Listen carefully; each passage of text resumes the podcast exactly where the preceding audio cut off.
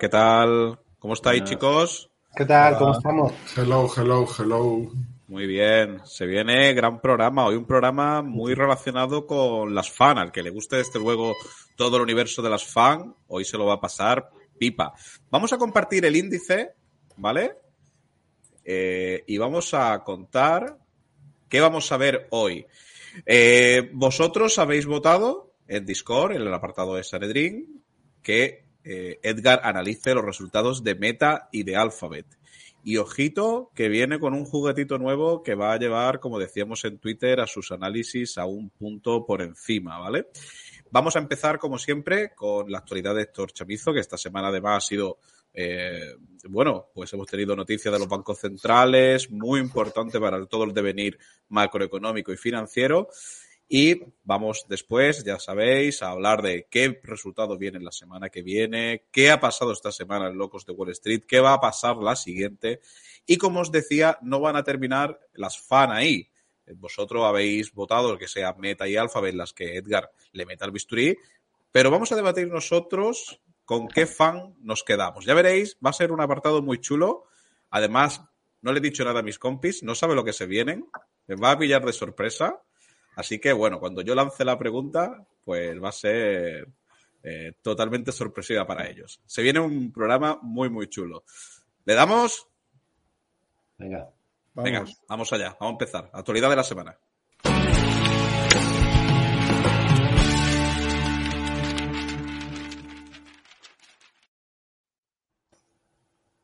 Muy buenas a todos, un saludo para todos los locos de Wall Street y a su comunidad que nos está viendo en estos momentos. Y como cada domingo repasamos los datos macroeconómicos y bueno, de componente de mercados que ha afectado a los mercados. Y lo que hemos tenido esta semana precisamente es un aluvión de datos, un aluvión de eventos que ha provocado muchos movimientos dentro de los mercados. Esperaba esta semana como agua de mayo y no ha defraudado absolutamente para nada. Y de hecho se está observando un movimiento, un repunte dentro del mercado, quizá los inversores están descontando ya el peor de los escenarios en cuanto a la inflación y no se están centrando más en el impacto a largo plazo que puede haber. Es verdad que está habiendo revisiones a la baja por parte de los bancos centrales en cuanto al impacto de la economía, sobre todo el Banco de Inglaterra, que esta semana subía tipos de interés 0,50%, 50 puntos básicos, y hablaba de que la recesión en Reino Unido va a ser menor de lo que esperaba cuando eran, eh, digamos, la institución monetaria más catastrofista dentro de todos los bancos centrales. Era lo decían, de hecho, que iban a tener una recesión profunda y duradera. Y ahora parece que eh, cambian ese guidance, cambian ese esquema que tienen para, para su economía y, eh, bueno, pues el resto de los bancos centrales también están haciendo un movimiento de suavizar. ahora iremos a las noticias que hemos tenido de suavizar en cuanto al ritmo de subidas. Que, ojo, volvamos a recordar por aquí que es el mayor ritmo de subidas desde los años 80 y en el menor tiempo posible las más rápidas que ha habido nunca.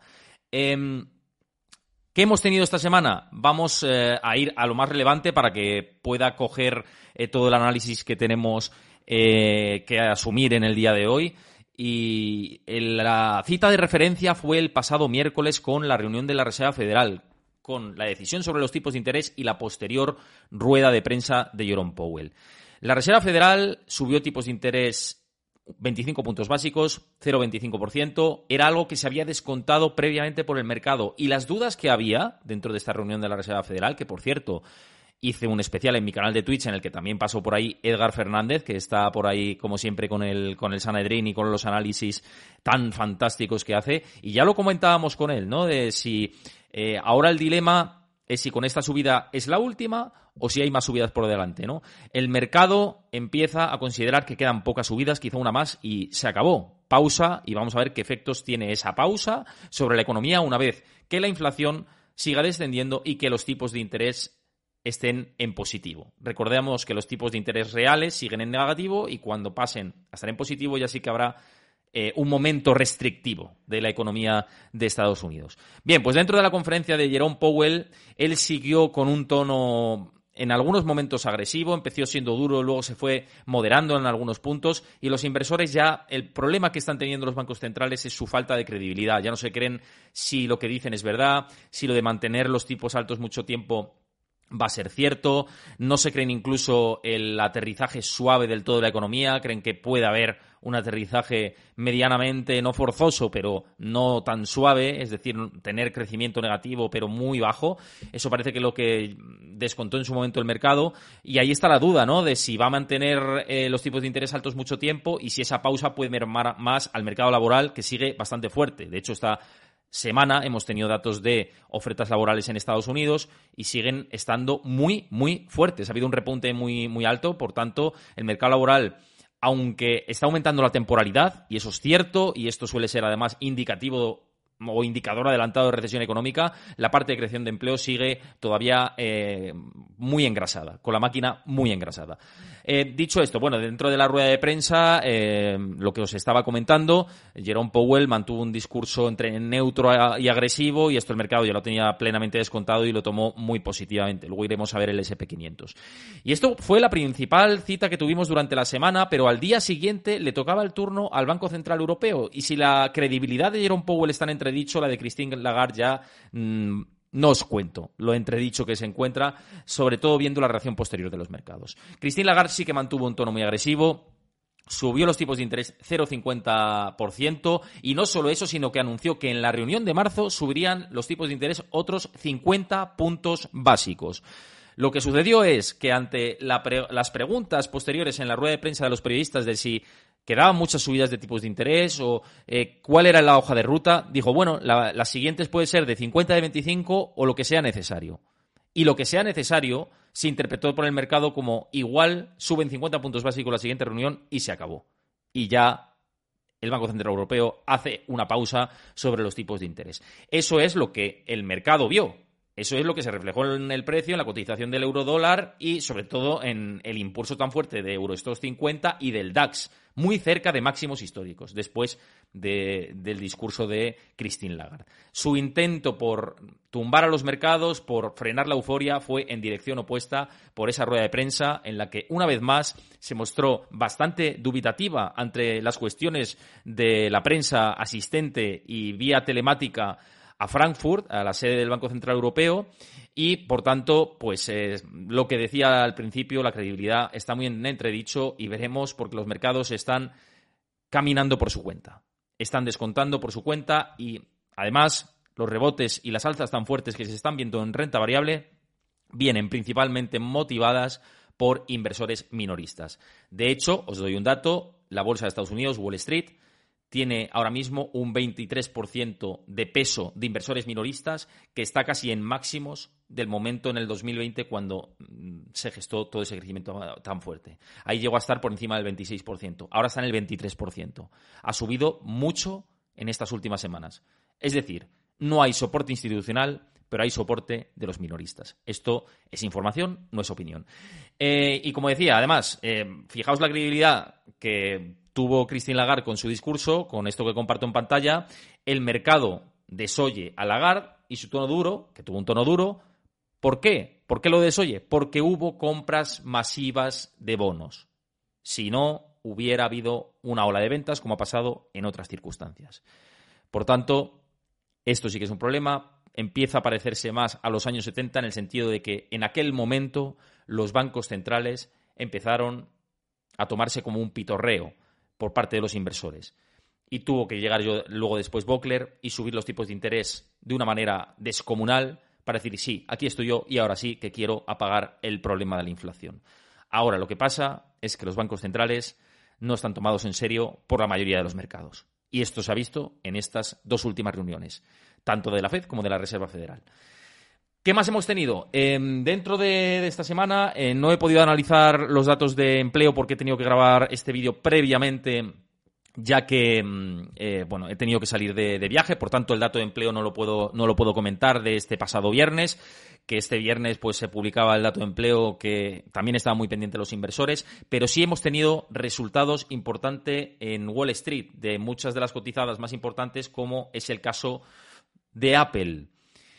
Apple presentó unos resultados que se tomaron mm, tampoco de una manera muy agresiva a la baja eh, inicialmente en el After Hours, pero sí que fueron llamativamente, fueron mm, desde el punto de vista llamativo a la baja. Es decir, ¿por qué digo esto? Porque eh, es la primera vez que no cumplía previsiones Apple desde el año 2016. Y ya no solo eso, yo os voy a compartir eh, un tuit que me parecía muy relevante de las declaraciones de Tim Cook justo cuando se presentaban resultados a la cadena norteamericana CNBC.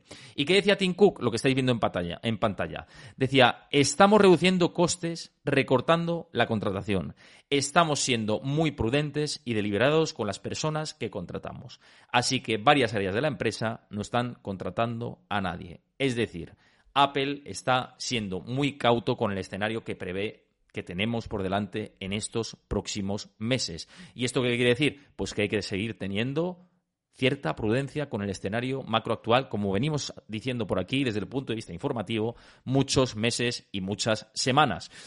Em, dicho esto, eh, fijaos con esto último que digo y ligando con la parte macro y ya entrando en la parte final, el ahorro en Estados Unidos sabemos que va en línea descendente. Hemos tenido datos en los que el crédito revolving se está disparando en Estados Unidos y el nivel de ahorro está bajando. Esto porque se produce. Se produce porque los estadounidenses están empezando a tirar bastante de crédito para mantener su nivel de vida ante el impacto de la inflación. Ahora estamos viendo eh, que el crédito está aumentando en Estados Unidos, pero el ahorro se está desplomando. ¿Dónde no se está desplomando el ahorro? En China.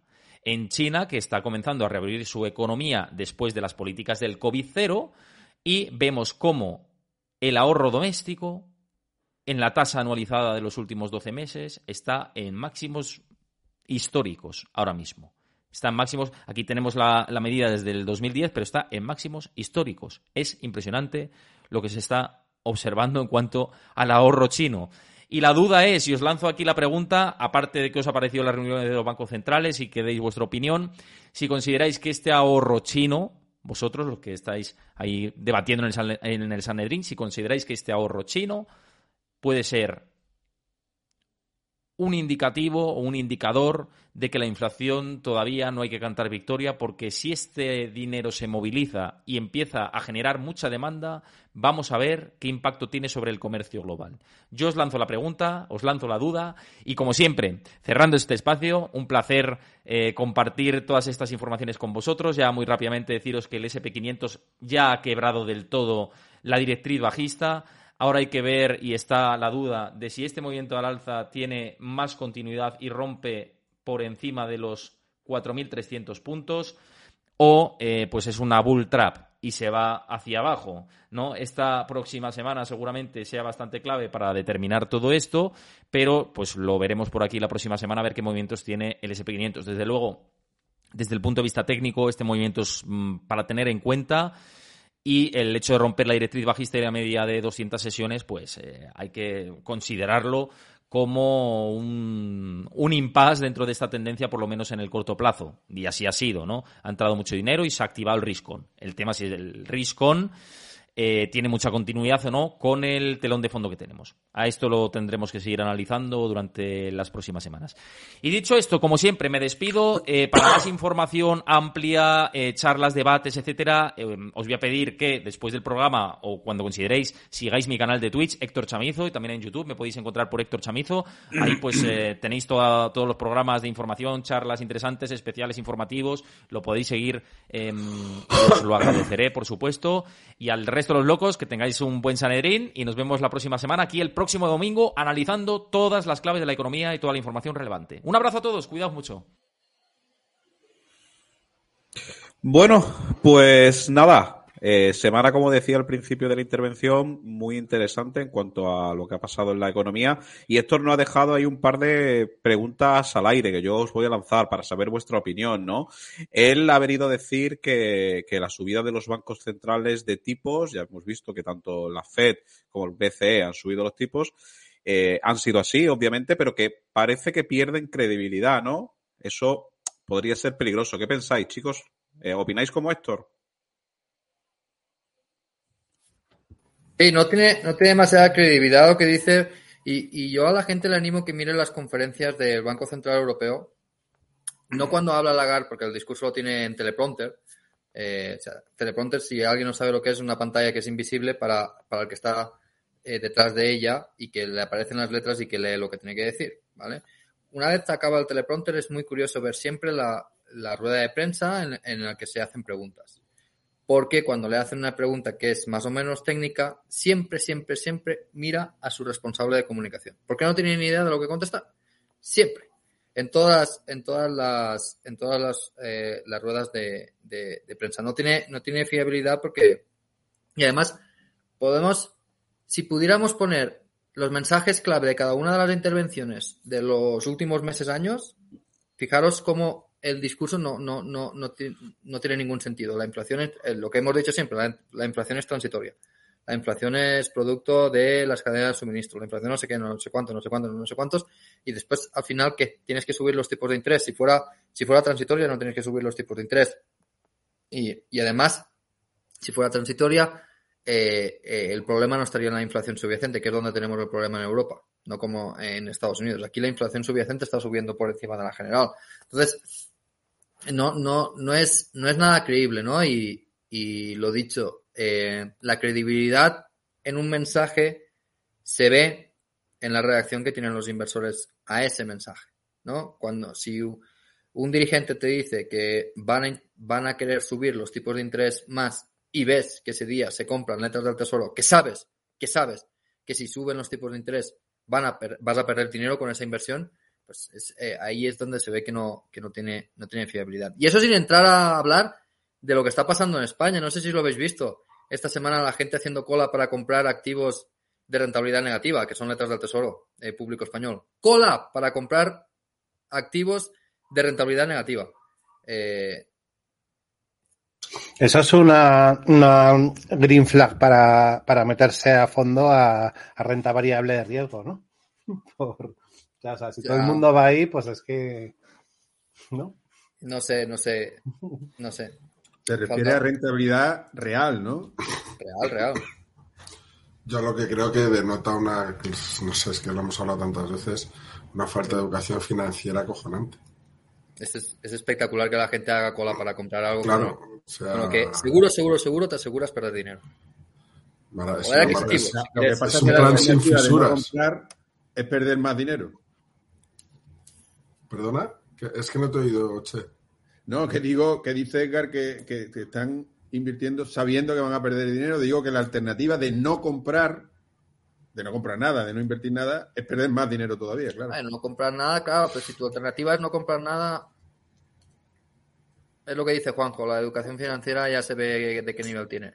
Es que relacionándolo con lo que dice Héctor, habla del ahorro chino, pero es que los chinos son muy ahorradores por costumbre. Pero está muy... Aparte, aparte de eso, perdona, Sí, sí. tú ves los informes PISA, España en educación financiera está, yo te hablo por, por lo- el acceso como, como educador que tengo, ¿no? como educador financiero que tengo a, a los datos, y es que en primer lugar, creo, el creo que sí, que son los primeros en, los informes PISA, los estudiantes chinos, son los que mejores notas sacan en educación financiera. Con lo cual, ojito. Pero bueno, la tasa de ahorro, el aumento de la tasa de ahorro no, no es tanto, no es tanto cultural, que también, porque históricamente ha sido más alta, sino eh, coyuntural. Es decir, eh, eh, ha pasado en China, ha pasado lo mismo que pasó en Estados Unidos eh, en el año 2020 y 2021. Si no te permiten gastar, no gastas y ahorras, porque no, no, no tienen la posibilidad de gastar. Lo que eso es lo que ha pasado ahora con, Correcto. con China. Es Correcto. parte, pa- parte cultural, que sí que es verdad que la tasa de ahorro de los chinos siempre ha sido más alta que Occidente, bueno, siempre, la última década, ¿vale? Ha sido más alta. Por eso, a partir, yo creo que fue 2013, 2014, no me acuerdo exactamente el, el año, el gobierno chino cambió su política de pasar de ser un país exportador a, a fomentar la demanda interna, ¿no? Porque dentro la gente tenía muchísimos, eh, muchísimos ahorros, ¿no? Y, y, y si podías potenciar un poco la, la demanda interna, equilibrabas los flujos de capitales, ¿vale? Eh, eso creo que fue 2013-2014. Ahora, de verdad, no, no tengáis en cuenta el dato que, que daba porque no me acuerdo el, el, año exacto. Ya porque la tasa de ahorro era muy grande. Y, pero ahora el exceso es coyuntural, no es, no es, no es, no es cultural. Pero yo creo que estamos obviando algo. Eh, evidentemente, y a nosotros no, hace falta que nos lo diga nadie, ¿no? La educación financiera es fundamental y falta muchísima educación financiera. Pero estamos obviando algo, estamos obviando que estamos viviendo una represión financiera tremenda. Y eso lo que hace es obligar a los ciudadanos o bien a invertir en, rentabilidades reales negativas o a, perder dinero o a arriesgarse más de lo que se mm, arriesgarían, con lo cual estás poniéndolo entre la espada y la pared. O pierdes dinero o inviertes en activos con más riesgo y encima no tienes educación financiera, que además te hace falta mucha más educación financiera en situaciones como esta, por lo tanto, esa represión financiera va en contra de todo esto. Y la situación natural, pues es en la salida de decir, voy a perder, voy a perder lo menos posible sin arriesgarme, porque estamos viviendo en una represión financiera. Y, esto lo enlazo con la situación que están los mercados. Los mercados, no, lo, que pasa, esto, es el día de la marmota. Yo creo que repetimos siempre lo mismo.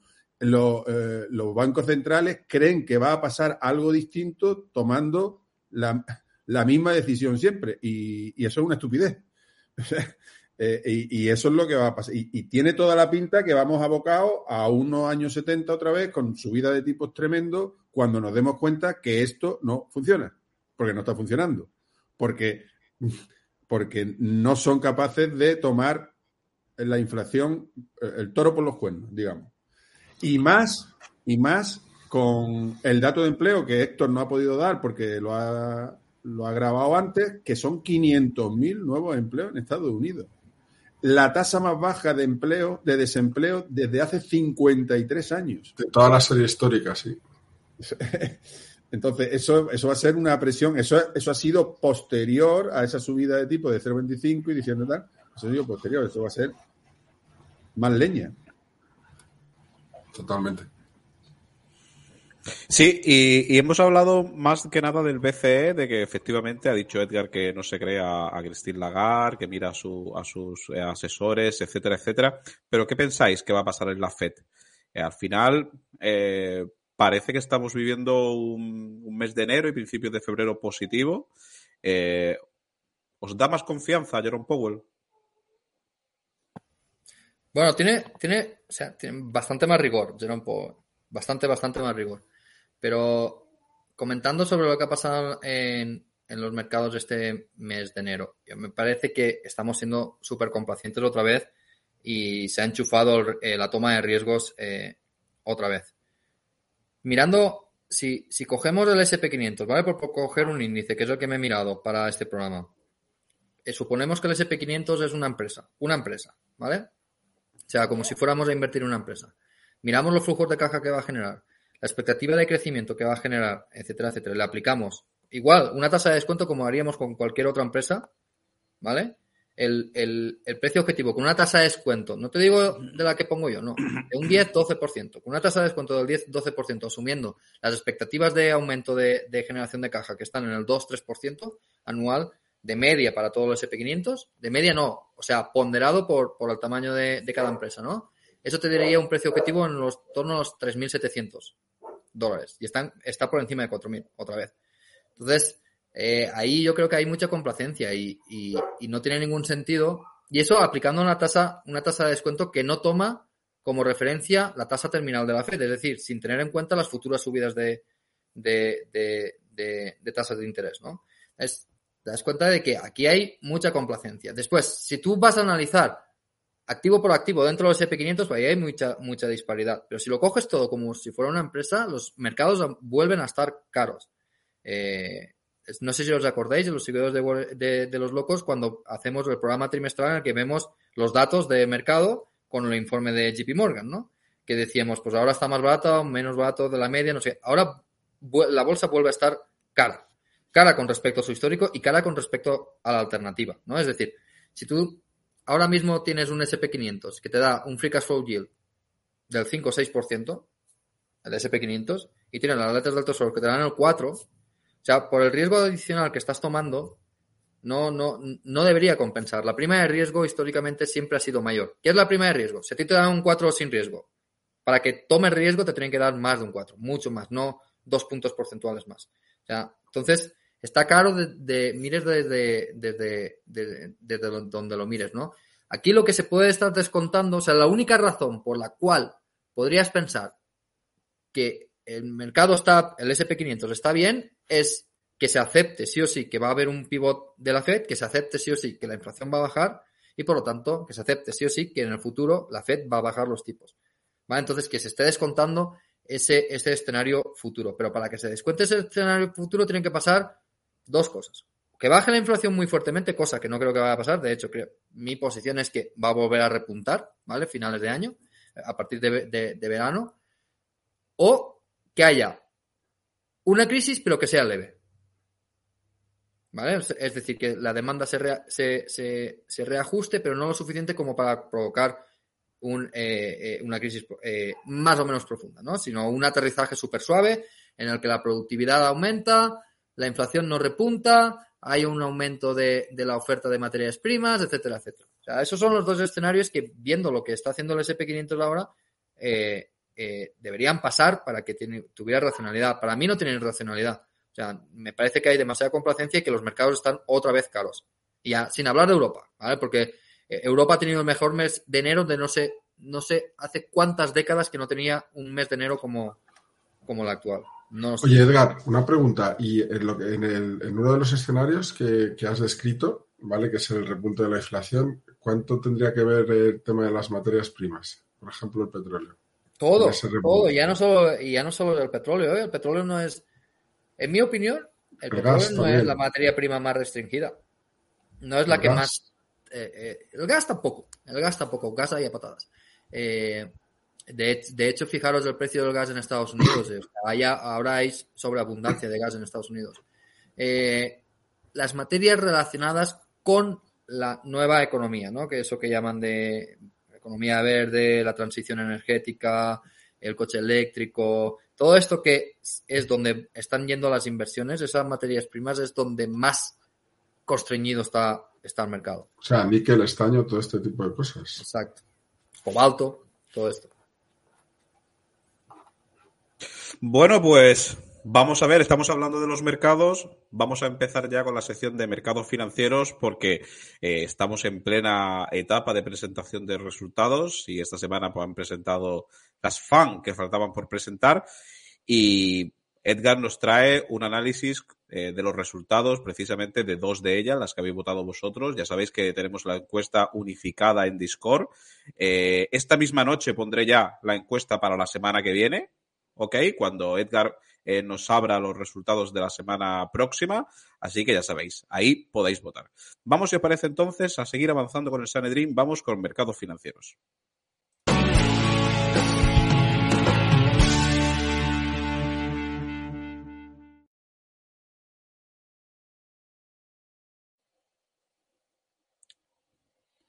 Vamos a poner la presentación. Vamos a empezar como siempre, o como deberíamos siempre, por poner un disclaimer.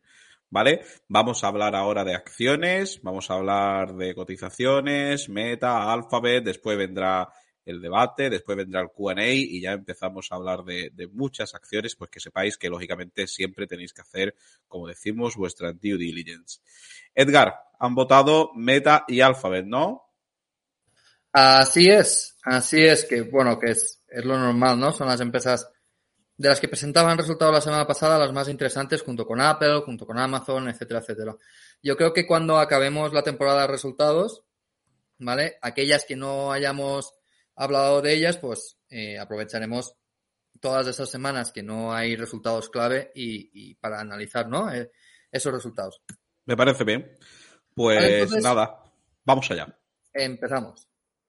Empezamos con los resultados de Meta, ¿vale? Vamos a empezar con algunos mensajes clave y después veremos partida por partida o, segmento por segmento un poquito más, más en, en, en, profundidad los resultados, ¿vale?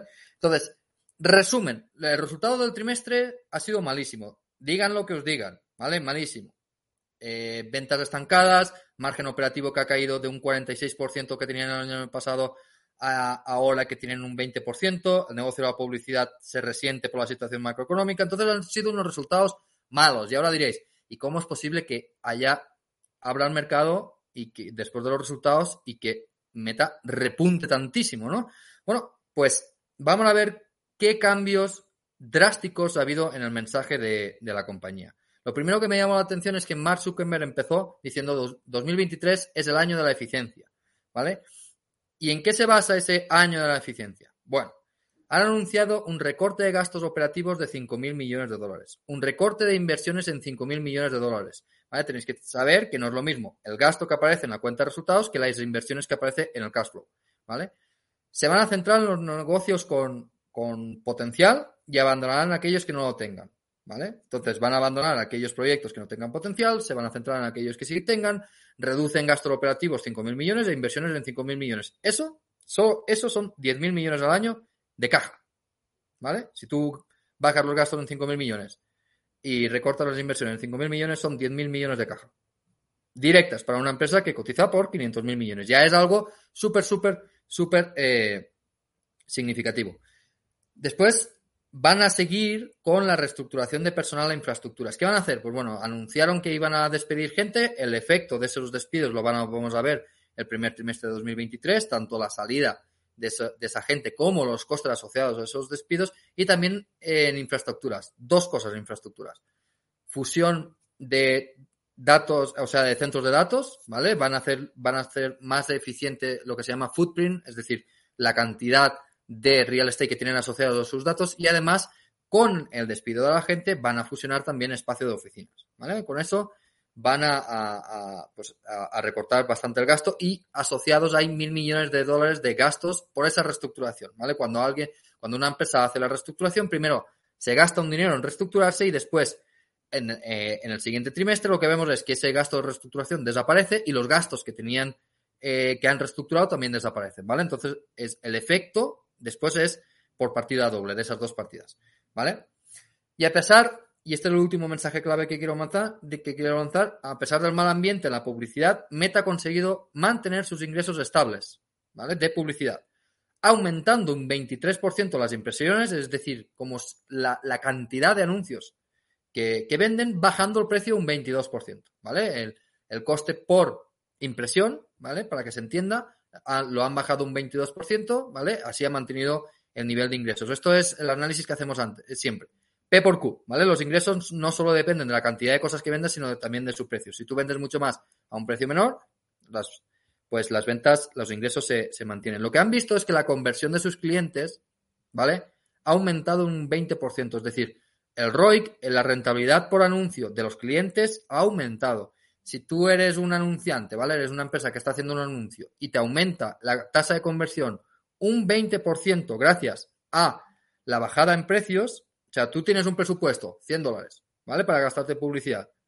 Y antes convertías eh, 100 dólares de, de, inversión en 10 ventas. Y ahora, te, y ahora te han aumentado la conversión un 20%. Ahora has vendido 12 productos. ¿vale? Entonces, le es más rentable a los clientes invertir en publicidad en Meta. Y eso es básicamente en lo que compite Meta contra otros proveedores de publicidad, como pueden ser Alphabet, como pueden ser Amazon, como pueden ser las radios, etcétera, etcétera. Aquí lo importante es el ROI, es el retorno que, que consiguen los clientes haciendo publicidad contigo, ¿vale?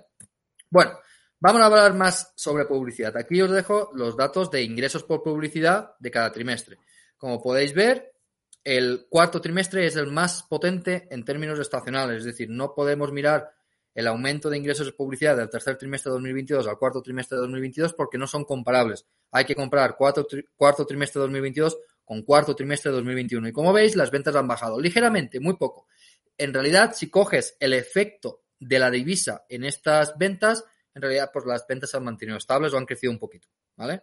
Entonces, estancados en ingresos por publicidad, absolutamente eh, estancados. Y como he dicho antes, la tasa de conversión de los clientes ha aumentado un 20% año sobre año, mejorando el retorno a las inversiones y por lo tanto un potencial de, de, monetización latente. Es decir, si tú aumentas la tasa de conversión de tus clientes y la, el retorno sobre la inversión de tus clientes, los clientes estarán más dispuestos a invertir más. Entonces ahí hay un potencial de monetización bastante, bastante importante, ¿no? Vamos a la parte de, de, usuarios, es decir, del análisis P por Q, el, el, la parte Q por la parte de la demanda de anuncios. ¿Quién demanda anuncios? Los usuarios que somos nosotros de Meta, que somos los de Facebook, Instagram, WhatsApp, etcétera, etcétera. Entonces, cuanto más eh, base de clientes haya, ¿no? Cuando más eh, clientes diarios tengan esas plataformas, más exposición tienen los clientes de Meta, que son las empresas que se anuncian. ¿no? Han llegado a 2,96 billón de usuarios eh, diarios, ¿vale? Que son casi, casi 3.000 millones y mantienen la proporción de diarios mensuales en un 79%. Esto es muy importante porque te da una pista del engagement. Es decir, de todos los usuarios mensuales, el 79% es diario. Es decir, el 79% de todos los usuarios que tienen las plataformas las usa diariamente, con lo cual es, es, eh, es, es, es muy bueno. ¿Y qué han, han hecho en términos de publicidad? Lo que comentábamos antes. Han aumentado la demanda de sus servicios en un 23%, ¿vale? Aquí eh, lo que tenemos es las ventas por usuario media, es decir, que Meta tenga X millones de usuarios se traduce en X millones de ingresos. Y los ingresos por usuario han sido de este cuarto trimestre de 2022 un 8,63 8,63 dólares versus 9,39 dólares del trimestre del año pasado, el mismo trimestre del año pasado. Han disminuido los precios un 22%, ¿vale? Entonces, esto, estas dos gráficas las que tenemos que, que, que monitorizar mucho, ¿vale? La cantidad de gente que utiliza las plataformas de Facebook y cuánto gana Facebook por cada uno de, esa gente que está eh, utilizando. Pasemos al siguiente segmento que quiero ver, que es el rendimiento de las operaciones. Aquí hay básicamente dos grandes segmentos. Family of Apps, ¿vale? Que se divide en publicidad y otros, ¿vale? Vamos a, nos hemos centrado solo en publicidad porque otros es muy poco. Y después tiene Reality Apps, que es el metaverso, la, la inversión en el metaverso. Quieren seguir eliminando puestos directivos medios para mejorar la comunicación y eficiencia dentro de Family of Apps, ¿no? O sea, ya han empezado eh, con la reestructuración de despidos y una de las cosas que van a hacer es eliminar puestos medios para mejorar la, comunicación y la eficiencia dentro de la empresa. Van a seguir creciendo con menos CAPEX, es decir, esperan seguir creciendo invirtiendo menos. Y van a consolidar, como he dicho antes, algunos activos y aumentan la vida útil estimada de sus centros de datos. Ojo, esto es algo que también ha anunciado eh, Alphabet. Y si bien es cierto que no, es, no se puede llamar una manipulación contable, sí que es una forma de mejorar los números artificialmente, ¿vale? Lo de aumentar la vida útil de sus, de sus activos. ¿Por qué? Porque si tú aumentas la vida útil de tus activos, lo que haces es reconocer menos amortización y depreciación en el año, entonces tus beneficios operativos contables aumentan. De hecho, el efecto en, en, en Alphabet, que lo han contabilizado, son 4.000 millones de dólares menos de gastos operativos. Eso no significa que no vaya a salir caja. Hay que ver si eh, la, el aumento de la vida útil se traduce en una inversión menor en centros de datos, porque si tienen una vida útil mayor, pues deberían invertir menos. ¿no? Eso lo veremos a, cuando, a medida que pase el tiempo, pero ahora eh, nos lo tenemos que coger como, como con, con pinzas este dato, ¿no? Y en el en el cuarto trimestre de, de 2022 han reconocido 4.200 millones de gastos de reestructuración. Por tanto, el beneficio operativo de este trimestre sería mayor, ¿vale? Si no hubieran tenido estos gastos de, reestructuración. Aquí, con estos datos, podríamos hacer una valoración de servilleta intentando ver cuál es de verdad el beneficio operativo de la empresa, cuál es de verdad la caja que puede generar la empresa y cuál es de verdad, pues, las pérdidas que pueden tener cada uno de los segmentos o lo que sea, ¿no? Eso lo vamos a dejar para un programa especial que vamos a hacer este jueves, miércoles o jueves, no está, no está confirmado ahora, y lo que vamos es a desgranar la contabilidad, ¿vale? Y hacer los ajustes pertinentes para entender de verdad lo que, lo que, lo que hace la empresa, ¿no? Lo vamos a hacer con Meta, con Alphabet, y si queréis, nos escribís y lo hacemos con, con, con más compañías de las que presentaron la semana pasada, ¿no? Ahora pasamos a ver el guidance de 2023, ¿vale? Que junto al, al mensaje de reestructuración es lo que ha hecho mover la acción. ¿vale? Ingresos para el primer trimestre de 2023 en torno a 26.000, 28.500 millones. Gastos operativos para 2023 todo el año entre 89.000 millones y 95.000 millones versus los 94.000 millones a 100.000 millones que anunciaron previamente. Y de ahí se sacan los primeros 5.000 millones que se van a ahorrar. Gastos de reestructuración de 1.000 millones, ¿vale? En todo el año versus los 2.000 millones que habían anunciado previamente porque parte de esos gastos de reestructuración ya lo han hecho en el cuarto trimestre de 2022, ¿vale? Y el CAPEX bajan las estimaciones desde 34.000 o 37.000 millones a 30.000 o 33.000 millones, ¿vale? Los otros 5.000 millones que tenemos de, bajadas, ¿no? Eh, conjuntamente lo que hemos dicho antes, 10.000 millones. Expectativas del mercado, ¿vale? Y aquí es la sorpresita que os traemos hoy. Hoy os traemos una captura de pantalla que he sacado de Bloomberg hace, hace, hace un rato, en el que vemos cómo han, cambiado las expectativas de los analistas, ¿vale? En el momento que se presentaron los resultados, el 30%, el, o sea, los analistas aumentaron el precio objetivo de Meta un 30% hasta los 205, eh, hasta los 205 dólares. Esto haría que el potencial de retorno de, de Meta sea del 9,9%, dado los precios actuales. Pero fijaros, a mí lo que me encanta ver es, fijaros, aquí en la, en la gráfica podemos ver los precios objetivos, ¿vale? ¿Lo veis? que, ¿Cómo van cambiando? Esto sigue mucho, mucho al precio de, de- la acción. Hay que tener en cuenta que los analistas son procíclicos, es decir, cuando, cuando una acción lo hace bien, aumentan su precio objetivo, cuando lo hace mal, disminuyen su precio objetivo. Pero es interesante ver cómo, cómo han cambiado las expectativas. Por ejemplo, DZ Bank tenía eh, la recomendación era eh, eh, vender, ahora tiene retener. Eh, ARC ahora tiene comprar con un precio objetivo de 250 dólares, ¿no? Y el precio objetivo medio de, de toda la industria de analistas es de eh, 205 dólares. Y el 72% de los analistas recomienda comprar, mantener el 21% y vender 6,6%. De hecho, si tuviera que leer algún informe de, de analistas, me, me leería los cuatro analistas que tienen una recomendación de vender, porque seguramente es donde más, más valor podrías ver en sus, en sus análisis. Y ya la otra, la otra captura de pantalla de, de Bloomberg con respecto a las, las expectativas de mercado es las expectativas de ingresos, beneficio bruto, EBITDA, beneficio neto y beneficio por acción para los años 2023 y 2024. ¿Vale? Se espera que Meta tenga unos beneficios por acción de 11,44 dólares en 2023 y de 13,64 dólares en 2024, ¿vale? O sea, cotizando a eh, 180 dólares que está cotizando aproximadamente ahora, si en 2024 van a hacer, según lo que dicen los analistas, 13,64, pues os- vosotros mismos podéis sacar conclusiones. Estaría cotizando a 12 veces beneficios de 2024. Y con respecto al EBITDA, pues aumentaría el EBITDA de 47.000 millones actuales a 53.000 millones en 2023 y 62.000 millones en 2024. ¿Vale? Con esto terminamos con la- el análisis de, de Meta y vamos a pasarnos al análisis de Alphabet. Aquí he copiado, ¿vale? Eh, una frase que ha dicho el, eh, el CEO de, Alphabet que me ha llamado mucho la atención, que es la primera, que es la primera frase que, que- sale, que os la voy a traducir al español.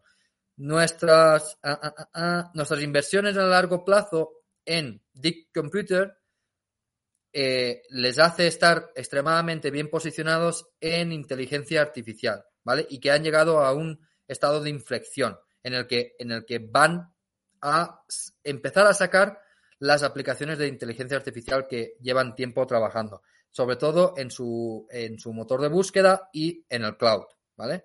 También están eh, muy contentos con el momentum que tienen en el cloud, en, en las suscripciones de YouTube Premium y en Pixel. Pixel, para aquellos que no seguís Alphabet, es el móvil que tienen, es el hardware de móvil que, que tienen, que han sacado uno nuevo y con bastantes buenas eh, eh, valoraciones por parte de, de- público. También han dicho que están en un, eh, en un camino hacia la reingeniería de su estructura de costes para hacer la empresa más perdurable, ¿vale? Y ser sostenible. O sea, lo que se repite bastantes veces en la llamada resultados es que no podemos permitir que los costes crezcan en una tasa mayor que los ingresos.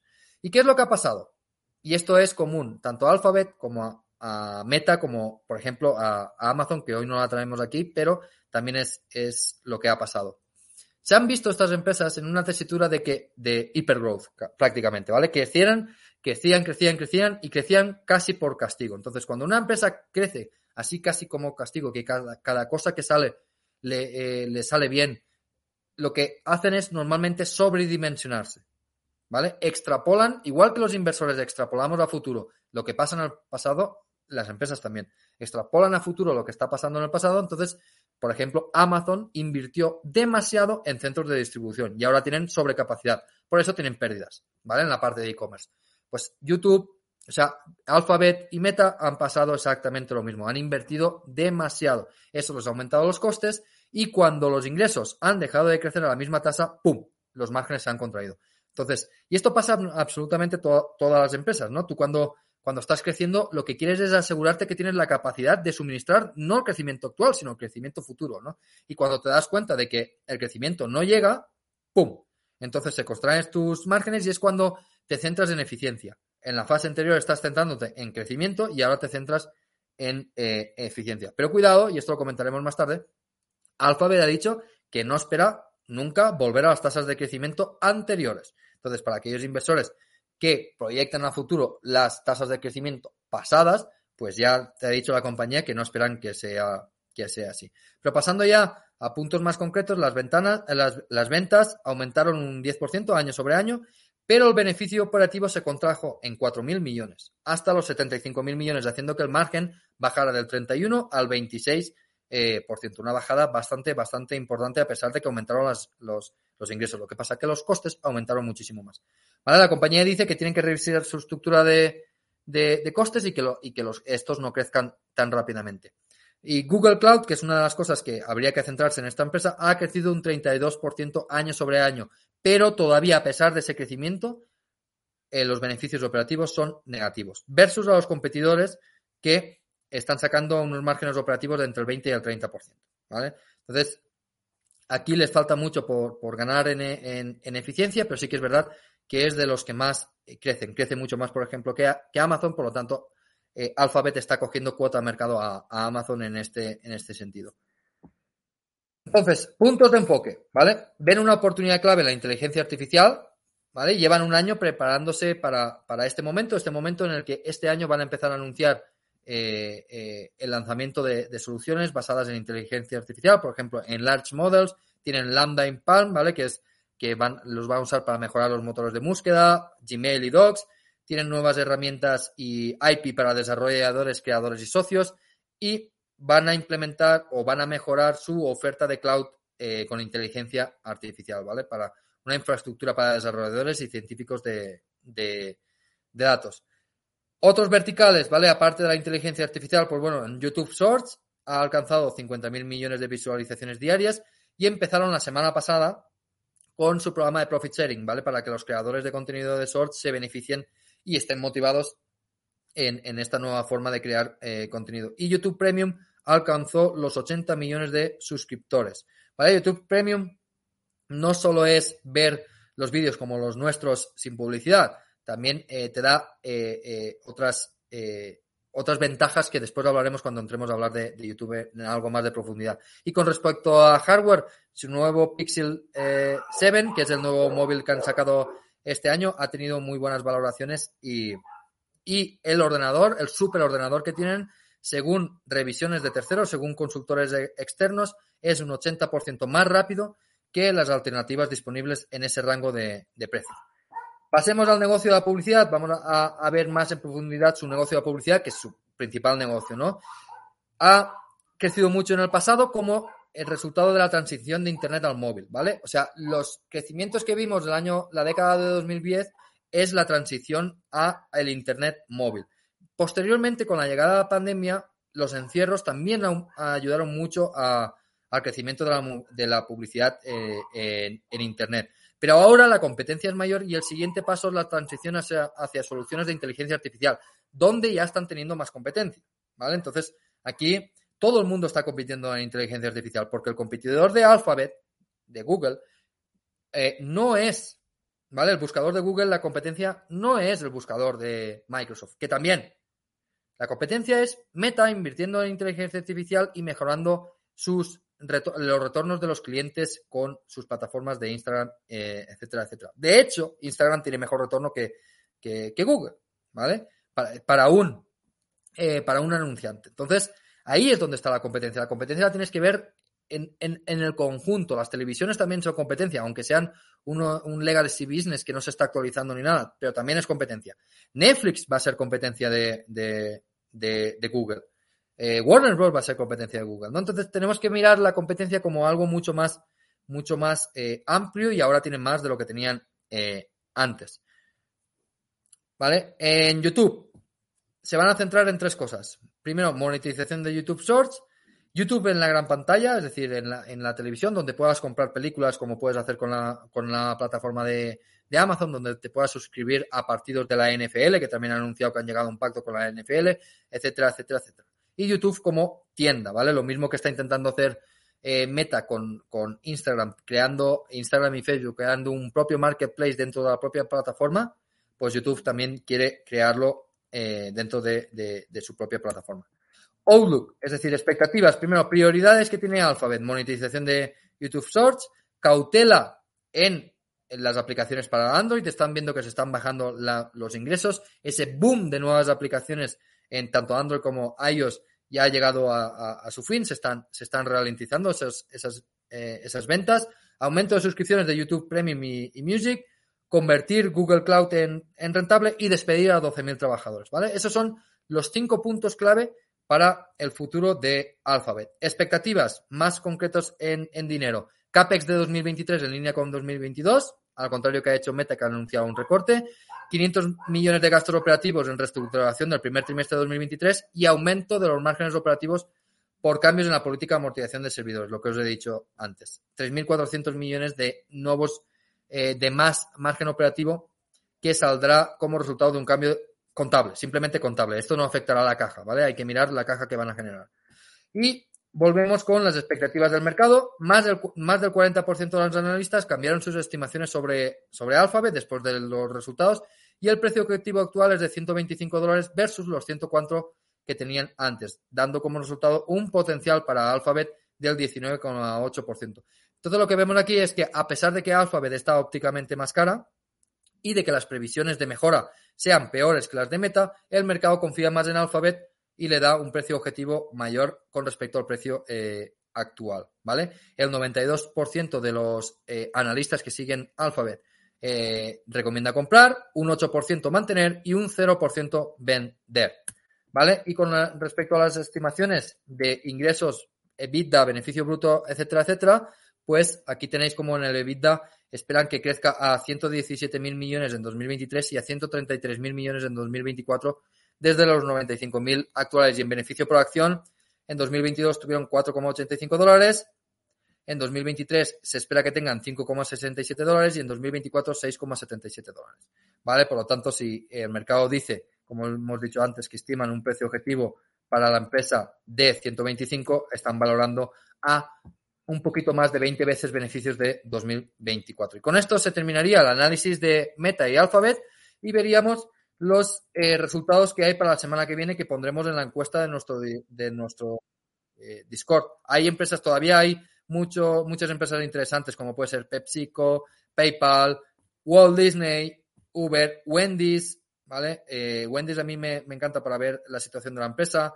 Kellogg's también, de la empresa no de la economía, Kellogg's, Toyota, hay muchas empresas interesantes que presentan resultados esta semana. Activision Blizzard, que será importante ver si hay no, novedades de la fusión con, bueno, la fusión no, la venta a, a, a Microsoft, a, aquí ya. Antonio os pondrá la encuesta en Discord.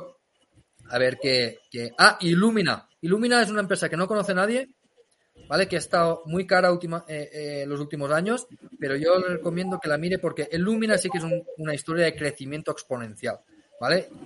Ya, no sé si para invertir o no, pero de, crecimiento súper, súper, súper exponencial, porque está eh, en el genoma humano, ¿vale? Y ahí yo creo que va a haber eh, un boom de crecimiento eh, terrible. Fantástico. Bueno, pues lo dicho, esta noche o mañana tendréis ya la encuesta en Discord y siguen habiendo empresas muy, muy interesantes. Si os parece, vamos a pasar a lo que está pasando el, el rincón de locos de Wall Street, porque esta semana ha sido de auténtico, de auténtica locura, nunca mejor dicho.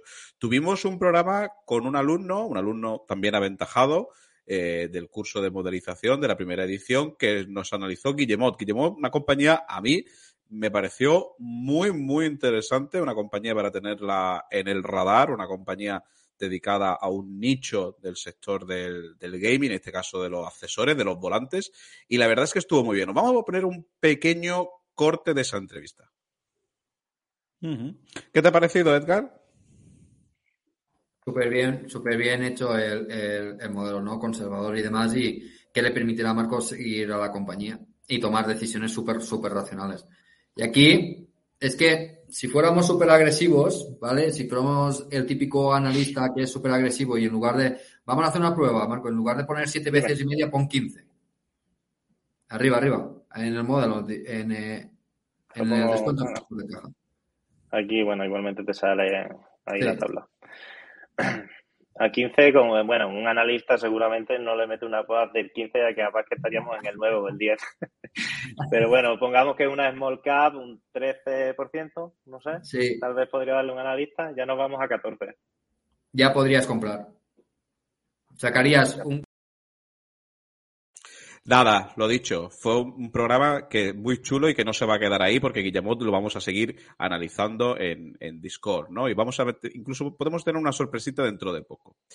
Después estuvimos también con, con Albert Millán, un programa sobre Scorpio Tankers, una compañía que está ahora muy de moda en el panorama FinTweet, una compañía que, bueno, titulábamos si, si, si podía llegar el superciclo famoso en tanker, ¿no? Y si llegaba esta compañía, desde luego, estaba muy bien posicionada. Vamos a hacer lo mismo, vamos a poner un pequeño, un pequeño clip del programa de eh, Albert. De ahí es, la de TK, pero esta sí que no es comparable porque su flota es mucho más vieja, peor y además no es la parte de product. Pero bueno, de entre todo el resto, la más barata es Scorpio.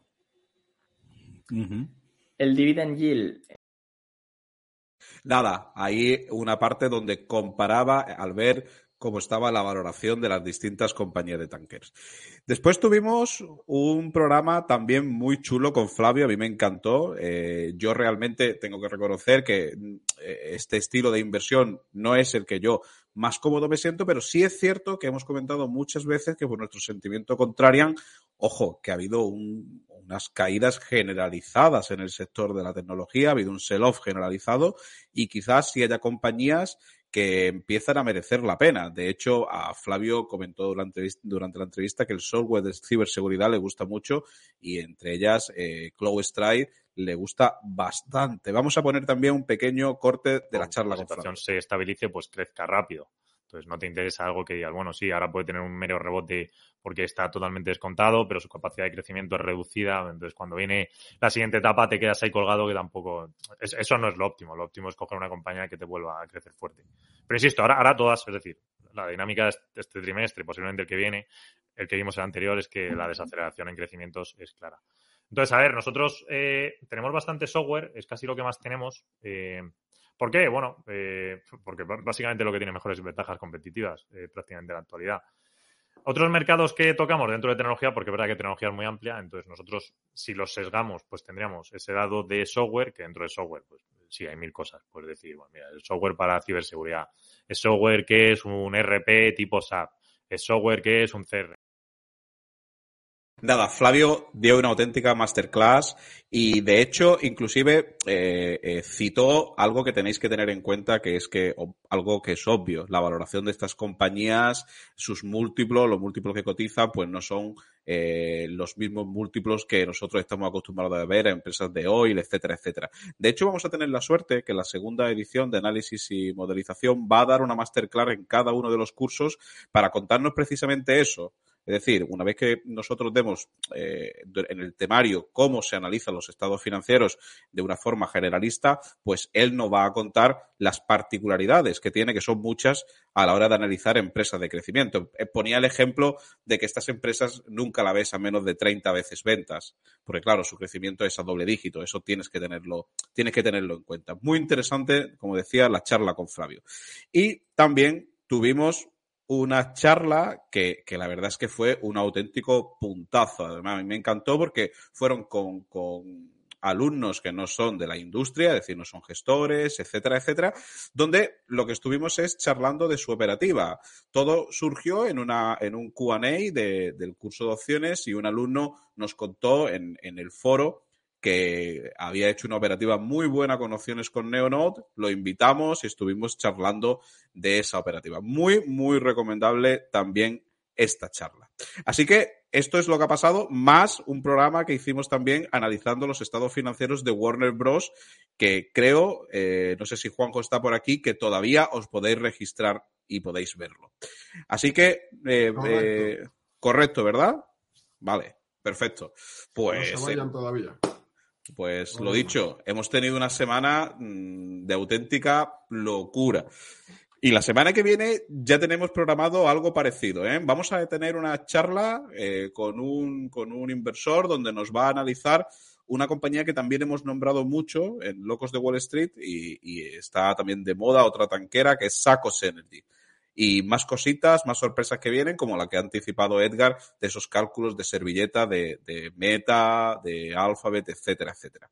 Así que, bueno, eh, vamos a pasar ya a la siguiente fase del Sanedrín, que es el debate donde vamos a seguir hablando bastante, bastante de las fan. Así que vamos allá, chicos.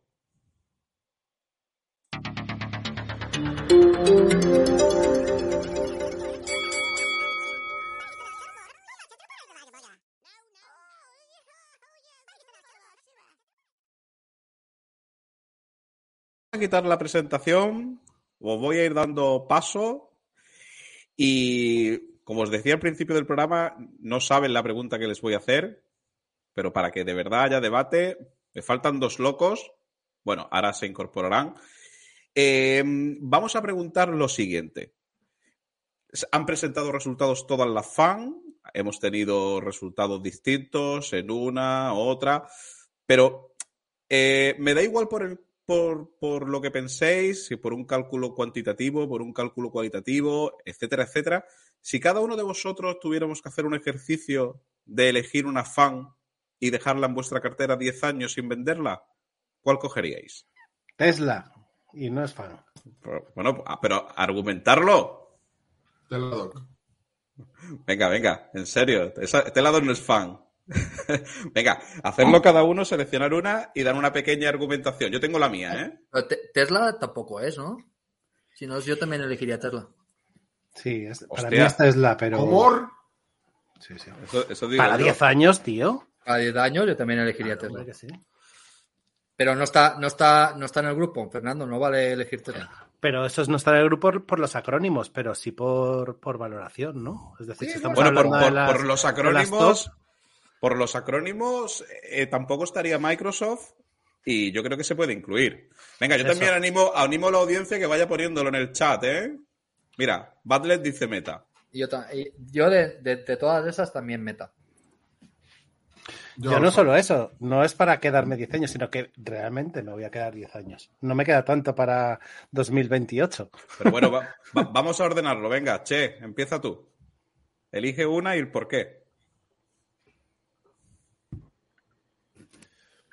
Bueno, es, muy complicado. Yo, Hombre, claro, por eso el debate. yo realmente. No, no, ya, ya, digo, ya sé que, que- que es un juego, ¿no? Pero yo, hombre, por, por barato están Meta y Google, por, por caro Netflix y Amazon y Tesla, si queréis meterla también. Pero a mí me va la calidad y me va Apple o Microsoft. Y entre Apple y Microsoft, Peter Lynch, Mike, eh, Apple. Venga, Alex, tírale. Yo, eh, fíjate que además voy a contar lo que me ha sucedido con, con Meta, ¿eh? que me perdí la fiesta. Eh, yo me quedaría con Meta porque creo que todavía sigue teniendo mucho, mucho potencial, eh, sobre todo por lo que le queda por, por monetizar y por sacar adelante, ¿no? Y eh, si tengo que sustituirla con alguna, creo que sería Microsoft, eh, amén de la valoración que pueda tener ahora mismo, ¿no? Estoy hablando del potencial de seguir en el mercado durante 10 años más, eh, dando, dando rentabilidades. y lo que quería contar con Meta es que me perdí la fiesta de esta semana porque Meta yo eh, estaba invertido en ella en noviembre cuando llegó a mínimos, eh, casi que recompro más que el propio Mark Zuckerberg y, y llegué a estar en positivo, muy en positivo, que de hecho Meta llegó a ser el 50% de mi cartera Hostia. y empecé a vender eh, call, me las quitaron y, y justo esta semana lo que sí pude sacar de positivo fue que el lunes vendí put de Meta eh, a 135 eh, con prima de 4,90 y algo creo que fue. Y claro, justo con la presentación de resultados se fue y el, el- el jueves pude cerrar la operación con el 100% de la prima. Bueno, not bad. Juanjo, Pues yo Alphabet. sí. Eh, sí. Pero Vale, pues, un- pues después, viene, otra- después viene otra sorpresa, que había preguntado otra cosa. ¿eh? cuidado quieto ahí, ¿eh? Pero, pero mira, yo lo digo porque creo que, eh, aparte que todas las fans de Masi invierten muchísimo, yo creo que Alphabet tiene desarrollado tantos productos que incluso tiene algún producto que no saca, que porque es demasiado sofisticado para el momento en el que está la humanidad. Todo el mundo habla ahora de si... Hombre, sí, Sí. acordaros de las de las gafas de realidad aumentada, que las tuvieron que quitar porque no estábamos preparados. Yo, yo creo que luego tiene un proyecto para, para la búsqueda de la inmortalidad. Tienen, o sea, tiene una serie de cosas que a mí personalmente. también. Pero es que Ellen está muy despistado, Fernando. Y ¿Qué Bill Gates también. Y Bill Gates también. Pero Pero Bill hablamos, Gates es hablamos a- eso es, mal- maldad. Que, que hablamos a 10 años. Yo, o sea, si es a 10 años, yo cuento con que o Elon se ha, se ha alineado o a Elon le han cambiado por otro Elon alineado, ¿sabes? Fo- focalizado. Es que perder el foco en esta vida es, es, es matador para cualquier persona brillante. Ojo, ojo con lo que puede hacer Elon con Twitter, ¿eh? Yo estoy flipado. la A mí tiene- me está, me está encantando. Me está Ojo, encantando, tío. ojo. Que la, la lástima es que la tenga privatizada, pero ojo. Bueno, y, y SpaceX, seguro que mucha gente invertiría. Sí, sí. Juanjo, entonces, Juanjo, ¿Alphabet es tu voto? Es mi voto y, y realmente ahora mismo, eh, aparte de, de, de Android, o sea, tu vida, si quieres, eh, depende de Google. A mí Si más no que Google me gusta YouTube, fíjate. Bueno, también, es que tiene tantos productos, tiene tantas cosas, que tiene tal capacidad de diversificación que, que si tuviese que... Luego ya podemos entrar si ahora está cara, barata, tal, no sé qué, pero si realmente te dicen, elige una para 10 años o, o te tiramos por aquí, por, la- por la ventana. Digo, pues alfa, venga, vamos por saco. Muy bien. Edgar, Meta. ¿meta? Meta. Ac- acepto Tesla, ¿eh? O si, si aceptas Tesla, Tesla. Si aceptas Tesla, Tesla. Eh, pero si no, de entre estas, Meta. Meta por varias, varias razones. O sea, primero, el proyecto más ambicioso de todos lo tiene Meta. Que puede salir bien o puede salir mal. Si sale mal, ok, dejan de invertir. Quitas toda la inversión que, y todos los gastos que tienen ahí en, Reality Labs, ¿vale? Ajustas, la, ajustas la, el beneficio operativo del Family of Apps por la- las reestructuraciones que han anunciado y está cotizando siete veces. Más o menos. Eso lo veremos el, miércoles o el jueves en ese programa especial. Pero eh, con diferencia el que más margen de seguridad tiene. Con diferencia. Muchísimo más margen de seguridad. Y después es que al final todas, mira, Alphabet, Meta, compiten, son competidoras directas. ¿vale? YouTube compite con Instagram, porque al final lo que quieres es la atención de la gente y lo que quieres son anunciantes y demás, ¿no? ¿Quién tiene mejor margen operativo? Meta de calle. La Meta en su Family of Apps tiene un 50% de margen operativo. YouTube en su negocio de publicidad tiene un 30-35%. Entonces, ¿quién tiene más poder para quedarse? O sea, ¿quién tiene más poder para en el futuro bajar precios, aumentar la conversión de sus, de sus clientes y por lo tanto mantenerse arriba? El que tiene mejor margen. Es- siempre es el que va a tener ventaja competitiva ahí, ¿no? Entonces, si bien a lo mejor el, potenci- eh, el potencial de Meta, ya el potencial espectacular de decir, van a sacar algo que lo pete, que, que Google tiene muchas cosas de esas, que puede sacar cosas que lo peten, Meta lo tiene en el metaverso. Que si funciona, es una pasada. Y si no funciona, lo quitas. ¿No? Eh, un error que hemos cometido muchos inversores, y yo el primero, yo salí de Meta en 135, es no pensar en, en- o sea, no confiar suficiente en la directiva. ¿Por qué? Porque yo no, yo no llegué a pensar que de un trimestre para otro la directiva iba a cambiar tantísimo. Porque ha sido, ha, ha sido así. Meta ha cambiado su discurso de un trimestre para otro. Muy, muy, muy rápido. ¿No? Eh, eh, y ahí ha sido el error, porque si tú hubieras supuesto, bueno, Mark Zuckerberg se va a bajar un poquito de sus visiones estrafalarias y va, y va, y va a controlarse un poco, ¿no? Si esa visión la, tenías, eh, ahora yo no hubiera vendido y, y- y hubiera aprovechado toda esta, esta subida que ha sido una barbaridad, ¿no? Un 30 o 40% que me he perdido. Eh, pero es eso, no, no, no tenía la confianza suficiente en la capacidad de cambio, ¿no? De, de, un empresario como visionario que va por todas a un empresario, sí, voy a por todas, pero mientras tanto voy a ser rentable. Voy a recuperar mi margen operativo del 40% que tenía antes, ¿vale? Que eso es doblar eh, beneficios operativos ahora mismo, ¿no? Entonces, eh, eh, o sea, como empresa y tal y como proyecto que puede explotar, Meta para mí es la mejor y más margen de seguridad. Ahora, eso no significa que ahora vaya a comprar Meta, que no va a ser así.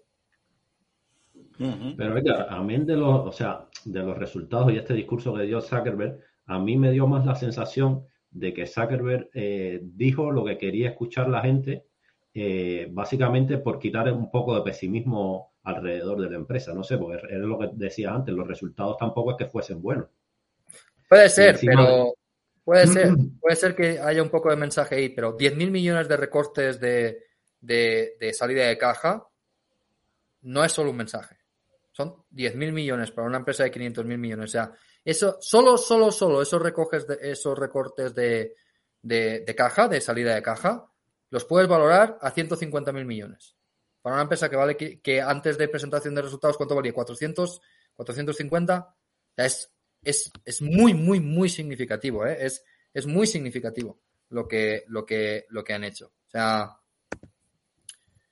es casi un 30% de mejora de, de las condiciones de, la empresa. ¿eh? Sí que hay mucho mensaje, pero Alphabet también ha dado el mismo mensaje, que van a, que van a ser más eficientes, que van a intentar eh, volver a tener los márgenes de antes, etcétera, etcétera. O sea, el mensaje ha sido exactamente el mismo, pero Alphabet ha dicho que el CAPEX lo van a mantener con respecto al año, al año anterior y que, eh, y que el, el gasto en general de, de explotación no va a cambiar tanto. Entonces, lo que van a hacer es normalizarlo, no como meta. O sea, Alphabet espera que las ventas siguen así, bueno, así, y los gastos se queden planos, mientras que Meta te ha dicho, las ventas van a estar así, pero los gastos se me van a ir así. Entonces, es mucho más fuerte el mensaje que ha mandado eh, eh, Alphabet, muchísimo más fuerte. Fernando, a, a ti no te acepto Tesla, que si no es muy aburrido. Pues lo siento, porque entonces no invierto en 10 años, no invierto en ninguna porque no me, ¿No te mola ninguna?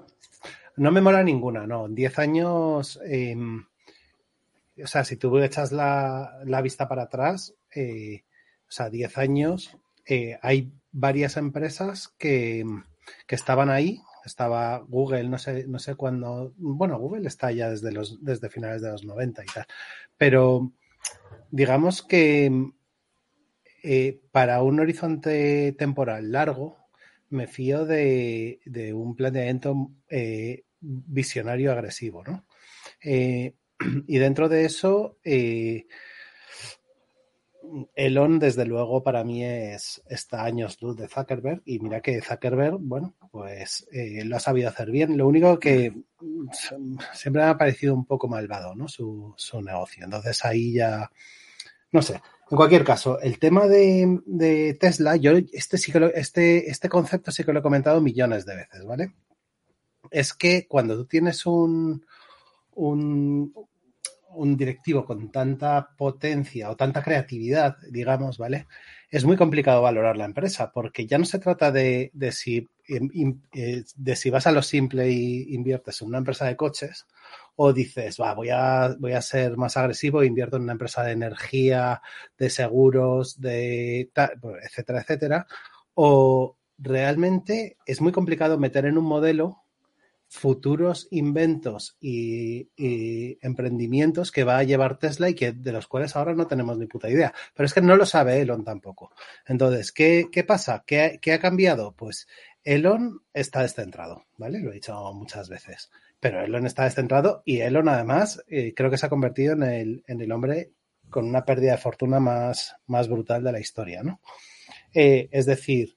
eh, Creo que ya no. Ah, bueno, claro, estará el otro, ¿no? El, El indio.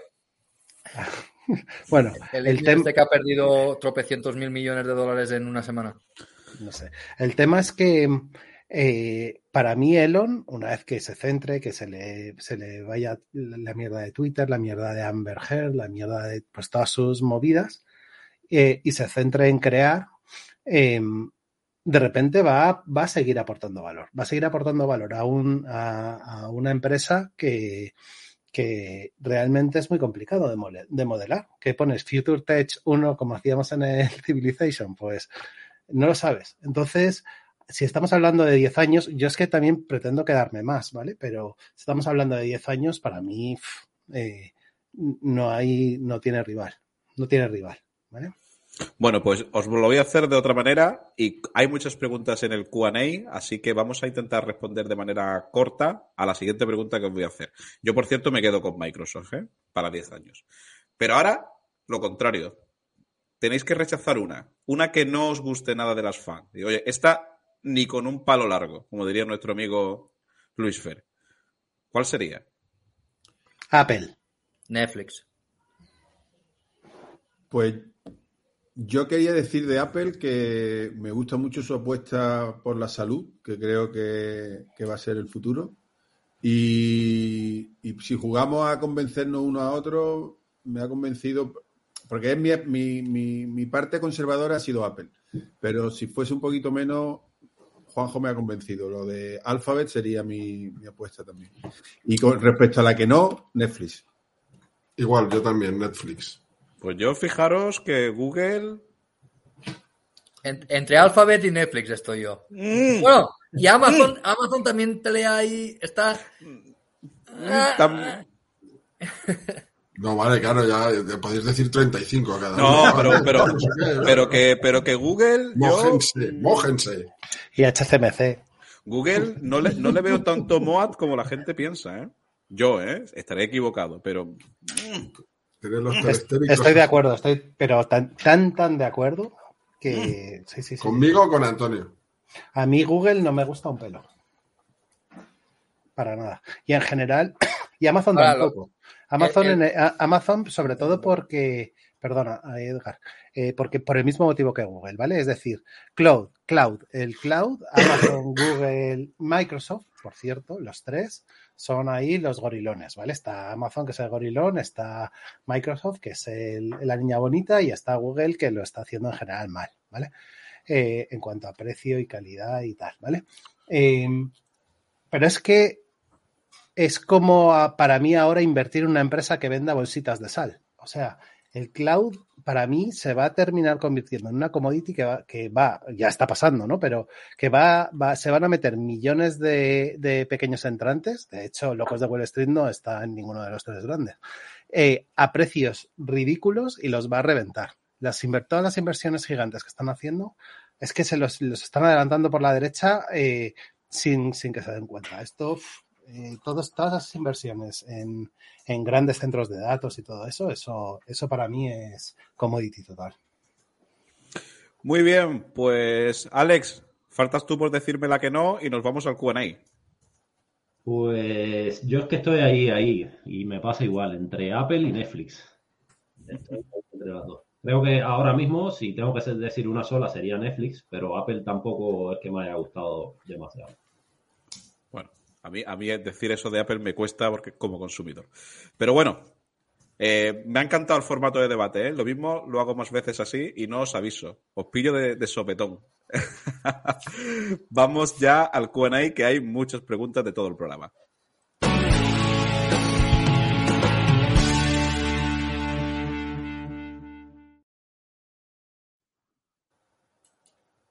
Bueno, pues eh, alguna la hemos contestado por el chat, pero yo creo que si no, los usuarios de Ivo, que cada vez sois más, no vais a tener la oportunidad.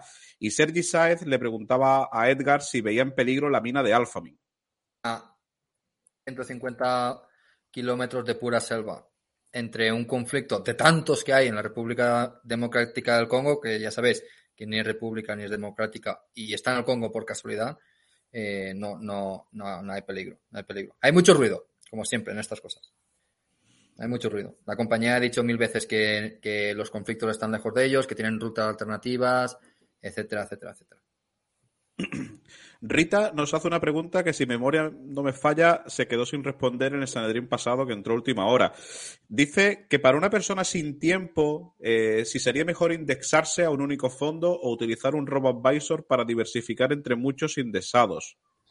Yo soy súper de- defensor de los ro- robo-advisors. Depende de cuáles, pero súper bien. De hecho, eh, yo estoy en varios y contentísimo, ¿eh? Sobre todo por el tema de la disciplina que te meten y que, y que no deja de ser un algoritmo, con lo cual no te vas a llevar sorpresas. Y luego, evidentemente, cuando te indexas, eh, el tema de las comisiones es, es, es criminal, o sea, es clave, digamos, en, en todo eso. Entonces, los robo-advisors eh, tienden a, a reducir las comisiones una barbaridad porque te permite acceder a fondos eh, clase A, creo que se llaman, que son básicamente a comisiones mucho más eh, reducidas eh, que si vas tú. Por ejemplo, si, si tú quieres invertir en un, en, un fondo buenísimo, ¿no? que puede ser el de el del SP500, si tú no puedes invertir 100.000 pavos, entonces tienes, no, no te puedes comprar el Vanguard. El Vanguard te lo puedes coger, no sé a qué comisión andará, pero andará por el 0,10%, por, el 0,10% y, pero te tienes que ir a la Mundi, no sé qué, que ya es el 0,15. No me sé las comisiones de memoria, ¿vale? Entonces, si tú vas a través de un, de un robo-advisor, sigues teniendo acceso al Vanguard, porque vais, va, va mucha gente en grupo y no y te ahorras un mogollón de comisiones. Yo, súper recomendable, al menos una parte de la cartera. Y ahora acepto hostias, Edgar. No, no, yo, yo siempre digo lo mismo. El 99% de los inversores tendría que invertir en, indexados. Esta semana pasada y la anterior yo he dado siete conferencias en la universidad sobre esto, para distintas carreras, psicología, médicos y, y demás. Y a todos les he dicho lo mismo, indexate. Lo más simple es ir directamente a un indexado. Ahí sí que no necesitas saber nada más, más que cuatro cosas matemáticas y cuatro cosas de psicología. Después, el siguiente paso podría ser también eh, con un robo advisor. Pero ahí ya, o sea, dile a una persona normal, a un médico, a un estudiante de medicina de cuarto que le, que le diga una conferencia, búscate un robo advisor y te ¿qué, qué, qué me estás diciendo? ¿No? Pero, pero sí que es un paso más allá, ¿no? Eh, eh, sobre todo por el acceso a, a clases limpias, que se llaman, que tienen menos comisiones. Clases limpias. Vale. Francisco López te dice, Edgar, si, pusier- si pudieras hablar al final del curso de modelización, horarios de clase eh, y demás, ¿se quedan disponibles las sesiones grabadas? Venga, explicar Bueno, en un minuto. Aquí eh, lo voy a hacer súper rápido, ¿vale? Eh, el curso, tanto de análisis como de modelización, se abren contenidos de forma semanal, ¿vale? Que son vídeos grabados, concepto por concepto. Tienes además manuales de, de apoyo a esos, a esos vídeos y clases en directo de resolución de dudas y de, y de, y de ver cosas en específico, ¿vale? Eh, además, también hay test para que evalúes tú mismo tus, tus conocimientos y cuando acabes el curso, sí, los materiales los tienes disponibles durante un año. Sí, Y- una cosa, las, la- las, Las clases en directo, eso, eso. Las clases magistrales y las Q&A quedan grabadas y de acceso al público y eh, en el caso de los, de los materiales para el estudio, etcétera, eh, los PDF son descargables. Exacto. Y además, ya por dar la última puntilla, eh, los alumnos de esta edición, aparte de las masterclass que van a tener en directo, van a tener acceso también al material eh, de las masterclass que se hayan hecho en la edición anterior. Ahí, eso, eso que llevan. Rafael, ¿qué competidores tiene Alphamin? Pues muchos, todas, todas mineras de, de- de estaño cotizados, hay un par más, aparte de Alphamin, pero cualquier, cualquier minera de, de estaño es un competidor de, de, de Alphamin. Para saber más sobre el mercado de estaño, te recomiendo, Rafael, que mires la Asociación Internacional del Estaño, ¿vale? que, que- que da buena información. O un programa tuyo también.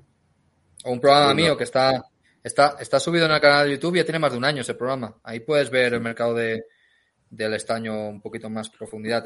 Canal. Yo creo que si pones invertir estaño locos de Wall Street te va a salir. Seguro, El- el- Sí, seguro. sí. Bueno, Edgar, hay no menos de cuatro preguntas de Altisource. es que siempre igual. ¿Qué pasa? ¿Qué pasa con SPS? ¿Qué Rafael, buen precio para, para, para Altisor. Pero cómo les gusta, cómo les gusta, eh. Edgar, ¿qué sabe alguna noticia de Altisor? Viene V subidón. Manu Rujano, espero un update de la situación de ASPS. No, Manu Rujano ya lo hace Manu. aposta, ¿eh? Manu lo hace. La, la pregunta de Manu ya va, ya va a posta. Manu. A Un posta. cabroncete, Manu es un cachondo que yo creo que Manu es el que sale con el cartel de qué pasa con SPS. A ver, avatares. no presentó resultados, ¿vale? Lo que presentó es un update porque aprovecharon que anunciaron que van a refinanciar el 98% de su deuda, la van a lanzar a, un- eh, a 2025 con opción de llevarla a 2026, ¿vale? Que el peligro que tenía Altisource es que habían anunciado una posibilidad de aumento de capital de 100 millones en warrants, 20 millones en, en ampliación directa de capital, un ATM, ¿vale? Los warrants, hay que, tengo que mirarlo bien porque a los proveedores de deuda se les ha ofrecido warrants, entonces a lo mejor los que iban a emitir se los dan a ellos, ¿no? Hay que verlo, hay que verlo. La reestructuración de deuda bastante dura, bastante dura, ¿vale? Tipo de interés LIBOR más 5, más un 5% en PIC, es decir, 5% en cash más LIBOR y un 5% en PIC. Brutalísimas las condiciones, ¿vale? Eso les va, eso les va a quitar muchísimo, muchísimo valor en el, en el futuro. Después, eh, actualización de resultados. No han dado los resultados porque todavía los van a dar en marzo, pero sí que prevén acabar con un EBITDA ajustado de 0,6 mil, eh, millones, ¿vale? 600 mil millones de dólares de EBITDA ajustado, pero seguirán en pérdidas. El nivel de caja está en 50 millones, ¿vale? Pero a esa caja eh, hay que sumarle 5 millones de impuestos que van a recibir la devolución, ¿vale? Por la venta de, por la última venta que hicieron y un pago aplazado de la venta que son creo que 3 millones más. Entonces serían 8 millones que van a recibir de, caja. Un 400% de incremento de, de iniciación de, de, desahucios y un 30% de aumento de ingresos por desahucios. Esto, este incremento de peticiones se va a empezar a ver a, final de este año, principios del año que viene. ¿Vale? Entonces, por ahora, eh, yo estoy fuera, ya lo sabéis todo el mundo, ¿no? Yo estoy esperando los resultados que se presentarán en marzo y un posible guidance. Eh, hay que modelizar muy bien, muy, muy, muy bien la nueva, la reestructuración de la deuda, porque la deuda es muy dura. O sea, es muy dura. Pagar un 5% plus LIBOR Uf. y un 5% de PIC adicional es, es durísimo. Es durísimo, es básicamente. Y además, los proveedores de deuda van a tener eh, warrants que representan el 19% de las acciones en circulación. O sea, la potencial dilución que te puedes comer con Altisource es interesantísima, ¿no? Y eso mezclado con que no están generando los beneficios que se esperaba, ¿no? Eh, están, es, no es culpa de ellos, ¿vale? No es, o sea, ellos están haciendo las cosas que tienen que hacer, las están haciendo bien. Pero están tardando más de, de, lo que se esperaba y además que la parte de originators, los ingresos les han bajado a la mitad, 50% de bajada, ¿vale? Entonces, bastante, bastante importante. Eh, veremos los resultados. Eh, por ahora yo lo miro desde la barrera. El que invirtió esta semana, yo sé que algún profesor de, de, locos invirtió antes de este anuncio y habrá sacado un 30% en, en, unos días, eh, pero yo por ahora me mantengo, me mantengo distante. Ya sé quién es. Eh, Rita pregunta también para el QA si hay alguna ventaja fiscal en invertir en un plan de pensión indexado o es mejor invertir en fondos normales. Si, lo que preguntas es puramente la ventaja fiscal, aunque ya es cierto que le han dejado los planes de pensión heridos de muerte, pero todavía eh, puedes hasta 1.500, ¿vale, Rita? 1.500 euros anuales. Eh, si preguntas por la ventaja fiscal, obviamente eh, eso los fondos no te lo dan, ¿vale? Eh, Alberto Ciscar dice si habéis mirado alguna empresa de la bolsa de Varsovia. Bueno, eh, yo en concreto, Spyrosoft y, y Bubertin, que ya la comentó aquí eh, Gecko Tegric, Spyrosoft y, y, Paco Lodeiro, Bubertin, son las únicas que, que, me he mirado. No sé, Edgar, si tú te has mirado alguna o alguno de vosotros. No. Vamos, mi, mi, mirar. No soy accionista de ninguna, ¿vale? Yo muy por encima, muy por encima, en su día miré eh, una... Eh, ¿CD Projekt? Vaca. No, era ah. Autopars. Del, sí, de, Autopartner. Autopartner o algo así. Es del, sí. del sector de la venta de, de, de repuestos. de recambio de, automoción. Y la miré porque yo trabajé, trabajé muchos años en el sector. Y es que ese tipo de, de empresa, eh, ahí hay que poner mucho el ojo en el working capital. O sea, el talón de Aquiles de ese sector es el working capital, sobre todo con, con los inventarios. Antonio Luis Castro dice que, que lo reconozca que los cascos son para que no se vea el respaldo de la silla. No, te voy a decir para qué son los cascos. Los cascos son porque lo- grabo desde un Mac y se ha jodido el micrófono del Mac, ¿eh? Para después los que digan que los Es Apple una- nunca se rompen nada. Tienes pinta de, No, de gamer. Eres el, eres el Vegeta de las inversiones. Eh, Pablo dice, ¿qué gran punto de entrada puede estar dejando Edri? No tiene por qué. Edri es Eurodry, ¿no? Sí, no tiene por qué. Depende, depende de lo que pasa con los rates. Ahora mismo, este, cuando presenten resultados del cuarto trimestre, que el cuarto trimestre estará más o menos bien, y digan lo que van a ganar el primer trimestre, el primer trimestre de 2023 va a ser duro, ¿eh? Va a ser duro. A todos los que estéis invertidos en Dry Bull, sois conscientes de, de que el primer trimestre de este año va a ser duro, ¿eh? Entonces puede que no. Puede que el punto de entrada de Eurodry no esté ahora. Puede, o puede que sí. Vale, nos preguntan también, eh, en este caso, Badle, si las charlas de opciones de Neonote están abiertos. Sí, la liberamos ayer. Los, los alumnos de la primera y la segunda edición lo tienen desde el lunes, pero la liberamos ayer para todo el mundo. ¿eh? Merece mucho, yo sinceramente, merece mucho la pena verlo. ¿eh? Muy, muy crack el alumno, el alumno Pablo, un auténtico crack. Y Miguel38 dice que, como veis, los últimos acontecimientos de Neonode. Bueno, yo la estoy siguiendo un poco y, al final esto es lo que pasa, ¿no? Eh, siempre cuando una, una operación como esta se vuelve tan generalista y se mete todo el mundo con ganas de hacer la inversión de su vida, eh, suele salir mal. Subió hasta 14, bajó a 9, pero bueno, realmente no ha pasado nada, sigue estando ahí pendiente de, de los juicios y tal. Yo creo que no ha cambiado eh, en profundidad la tesis, más allá de que la cotización sí, sí prácticamente se haya, haya bajado casi un 50%. Eh, Junior dice qué tal, qué tal les parece la compañía Raymond Healthcare. Un saludo. No la sigo. Bueno, eh, esta es de, de residencias, creo que en Nueva Zelanda. Y la verdad es que el modelo de negocio es muy bueno. Pero yo tampoco la sigo, Junior, para decirte si está cara, si está barata. El modelo de negocio me gusta.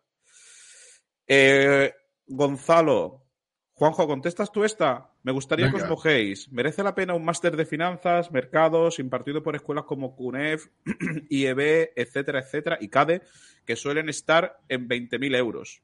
Vale, yo, yo, yo respondo, intento aportar muy rápido, tampoco para alargar mucho. Entonces, todo depende de cuál sea tu objetivo, tu propósito con esto. ¿Vale? Esa es mi opinión. Indudablemente, para todo el tema de currículum, fenomenal. Yo te hablo de mi ejemplo. Yo, como deportista profesional, hice un MBA, me gasté el pastizal que me tuve que gastar simplemente por acortar tiempos. Por acortar, creía que iba a acortar tiempos en el mercado laboral después de no trabajar, y eso no es así.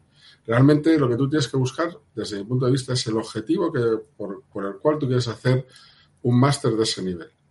¿De acuerdo? Entonces yo, Edgar, que es un que te puede hablar y yo creo que él te puede dar su opinión y creo que lo puede más o menos eh, corroborar. Además, eh, yo diría que fue cum lauding en el, en el máster que, que hizo en el, en el Instituto de Yo, Empresa. yo, yo digo que soy cum lauder, como la productora. Cum laudar, exacto, cuidador, quieto que hay que monetizar. Entonces, realmente, si tu objetivo básicamente es decir, bueno, quiero hacer un máster y conseguir un trabajo, ¿vale? A lo mejor no estás con el foco adecuado. Si tu objetivo es, voy a hacer un máster porque tengo experiencia en la, o algo de experiencia en la industria, quiero mejorar y quiero conseguir a lo mejor un propósito que yo me he marcado hace un tiempo, a lo mejor es lo correcto.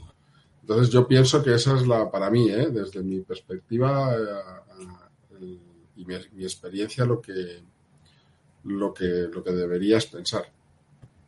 Añadiendo un poco lo que ha dicho Juanjo, de este tipo de másters hay dos, ¿vale? Están los de entrada y los eh, ya en MBA con experiencia, ¿vale? Si tú lo que quieres es entrar en la industria, necesitas signaling. Signaling significa que necesitas tener algo de currículum que los reclutadores te, seleccionen. Es decir, para uno de estos másters podría servir. Yo, para gastarme 20.000 euros en CUNEF, en el IEB o en ICADE, no me los gastaría. Yo iría a los 38.000 que cuesta el máster de finanzas del IE que o a los 40 que te cuesta la London Business School y ahí sí que sale señalado. O sea, en máster o, vas al mejor y más caro o no hagas ninguno. Si quieres señalamiento, ¿vale? Si quieres señalamiento de, de- verdad, encontrar curro en, en, en el sitio. Yo, ya sabéis, yo hice, eh, eh, lo hice en el IE y me gasté 50.000 euros en, el máster, ¿vale? Eh, con deuda, ¿eh? Esto, que no se preocupe la gente, ah, pero es que tú los gastas porque tienes. No, no, no. Tú, tú consigues que una de estas escuelas de negocios, buena, buena de verdad, te, te admita, que el problema es que te admite, y, el dinero para pagarlo, los bancos se te tiran encima para dártelo, ¿eh? No, no, no hay que preocuparse. Pero eso es, si quieres entrar en la industria y con una forma de señalamiento, ¿vale? Si no tienes ese señalamiento, porque muchas veces la gente hace másteres sin necesitarlo, ¿vale? Porque ya tienen su currículum, ya tiene suficiente señalamiento para, para llegar a esos puestos de trabajo, ¿vale? Y después está el, la segunda variante que son los, los, master, los MBA con experiencia, ¿vale? Los MBA con experiencia, el mejor en España es el, el IS, por ejemplo, pues ya te vas a, Harvard, IE, todo esto, ¿no? Eso lo que, lo que es es para un cambio de carrera, ¿vale? De nuevo, si vas a hacer un MBA con experiencia, con experiencia significa que llevas cinco años trabajando como mínimo, no va, eh, o haces el mejor o no haces ninguno, ¿vale? Porque, porque es que si no, te estás gastando, o sea, gastarte 20.000 euros en un máster para mí es tirar el dinero. Prefiero que te gastes el doble en algo que te que de verdad te dé un señalamiento eh, eh, bueno. Pero si no es si no es para, para eso, para encontrar un, un, puesto de trabajo o un señalamiento, si lo que quieres es aprender, no, no, no te vale la pena hacer un máster. No, no vale la pena. Porque es que vas a aprender menos que en otros sitios.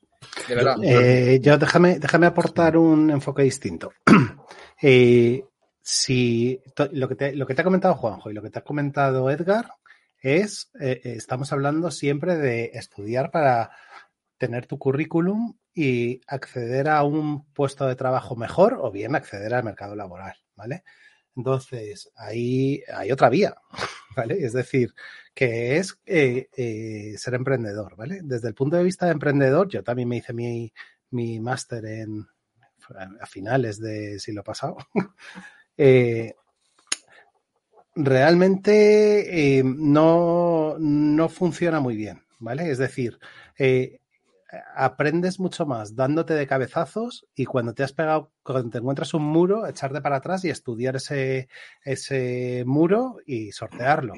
Lo digo porque en realidad en un máster eh, yo echaba mucho de menos la realidad, que es estudiar bien empresas de servicios, por ejemplo, porque es muy fácil que te enseñen una, un marketing de producto, muy fácil, pero una empresa de servicios ya es mucho más complicado, que te enseñen eh, un, un, negocio de 100 personas, porque un negocio de 10.000 personas con toda la estructura de puta madre montada y con dinero, inversiones, dinero que gastar, tal, fenomenal. Entonces, eh, y, y te digo, esa vía Sí, lo que pasa es que, claro, tiene que ir contigo, pero esa vía es extremadamente lucrativa, muchísimo más de media que, que trabajar para otros. Y además trabajas en tu sueño, no en el sueño de otros. Pero bueno, eso es, eso es mi, mi movida con el emprendimiento que, que, que tampoco tiene que, que, ir con todos ni de cerca, ¿vale? Eh, eh, los másteres está para señalarte. Y si quieres aprender de verdad, tienes que pagar muchísimo. O sea, yo, por ejemplo, en el máster tuve profesor a Juan Roch dándome una clase. Claro, pero tenerlo eh, me costó me costó una barbaridad de, de, de dinero, ¿no? Eh, eh, tener esta masterclass. Bueno, en la universidad se puede tener a Alberto Garzón. Ah, sí, claro. Alberto Garzón. Y ahora, y ahora, y ahora uno, ahora uno de los profesores que ha entrado a, a, a, la escuela de negocios donde yo me gradué es Pablo Isla, el ex CEO de, de Inditex. O sea, si quieres no, eso. Ese no es malo. Si quieres eso, hay que pagarlo. Ahora, si tú lo que quieres es conocimientos, no hagas un máster. Yo no, vamos, ya cada uno que haga lo que quiera, pero por conocimiento no hagas un máster. Yo no, yo aprendí muy poquito. Uy, la han cortado. Atención. La han cortado, la han cortado. El, cortado. Lobby, el lobby de los martes, de los máster. ah, me han cortado. Bueno, eh, eso, que, que, aprender no aprendes mucho. Sí que conocimientos prácticos porque te expones a este tipo de personas, ¿no? Pero eh, si lo que quieres es aprender, no, no, no hace falta hacer un máster. Estoy de acuerdo. Y ya para terminar, solo bueno, voy a decir, y voy a poner, voy a tirar para casa, coño. Hay gente que ha hecho el, el, el, el este, la, la, formación de análisis, valoración y modelación y le ha servido para entrevistas y... Se, ah, no, y conseguir trabajo. Conseguir sí, trabajo. Sí. Alumnos, alumnos nuestros han conseguido trabajo gracias a, a, al curso. Sí, es que eh, yo no, o sea, la, la, la otra parte es que precisamente es eso, es la formación no reglada esa es valiosísima, porque esa es mucho, va mucho más al grano, ¿vale? Es decir, eh, yo realmente he aprendido mucho más, tanto técnico como, como de finanzas, pero vamos, eh, hablamos de, de, lo mío, ¿no? De tecnología, cuando me, me, digamos, no me han enseñado informática en la universidad, sino que me he cogido y me he ido a Udemy y me he hecho un curso avanzado de Kubernetes eh, orientado a no sé cuántos y, ahí eso lo he aprendido. Pero y, y esa, for, esa, esa, disciplina de, estar siempre siempre con formación a, en varios marcos temporales, yo qué sé, eh, tener varios cursos en marcha, estar siempre formándote, etcétera, eso eh, digamos que te convierte en una persona infinitamente más preparada, pero vamos, años luz que, y evidentemente más actualizada que cualquier persona que haya pasado por la universidad, que como dice Edgar, al final el título es para otros. Quiero decir, no, es. no para ti. Eso no Eso te da, no te va a dar conocimiento. Y el que, y el que te dé va a estar anticuado, por definición. Eso es. Lo único que te da es que si hay un puesto de trabajo muy cualificado, que hay mil, mil aplicantes, ¿vale? Los que lleguen de la Universidad eh, Jaime I de Castellón, que es la que yo hice en la carrera, esos ni, ni hola te van a decir. Los que lleguen con el máster que yo hice en el IE, enseguida, ¡pum! La, la entrevista la tienes asegurada. Asegurada. Prácticamente la tienes asegurada. Ya después es trabajo tuyo conseguirlo, ¿no? Pero sí, ese primer es. filtro lo has ganado. Se nota que nos gusta el tema, ¿no? Bueno, va vamos a cambiar de tercio. Come, ¿alguno de nosotros invierte en China? Yo sigo en Baba. Yo también, claro. Yo no, tengo, no tengo motivos para salir ni para entrar más. Vale. Yo sigo en Baba también, claro. Miguel Ángel Mediavilla. ¿Alguna noticia sobre el uranio? ¿Qué os parece el royalty de uranio? Bueno, el, uranio, eh, lo pasa que lo llevamos diciendo ya a tiempo, pero este año 2023 va a ser muy importante. ¿eh? Vamos a ver qué pasa. Ha salido ahora un ETF de mineras juniors y, y sobre todo eh, los contratos que están firmando las utilities que este año tienen que despegar. A ver qué pasa. Estaremos muy atentos aquí como siempre. Esta pregunta me gusta. Nando, ¿creéis que es el momento de empezar a proteger la cartera ante caídas? Pues mira, yo veo demasiada euforia. Yo veo que lo que los típicos estadísticas que veíamos a final de año de qué pretenden que termine el SP, de ganar este año, de 10%, ta, ta, ta, ta, ta, ta, ya se ha dado en un mes. Y yo veo mucha euforia. Yo. Demasiada euforia. Sí.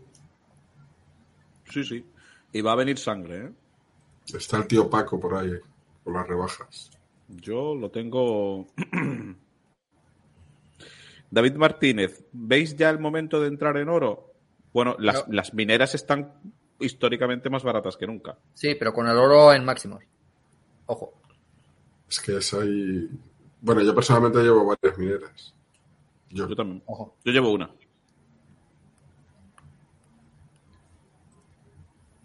José Huerta, ¿cómo veis Amazon tras los resultados?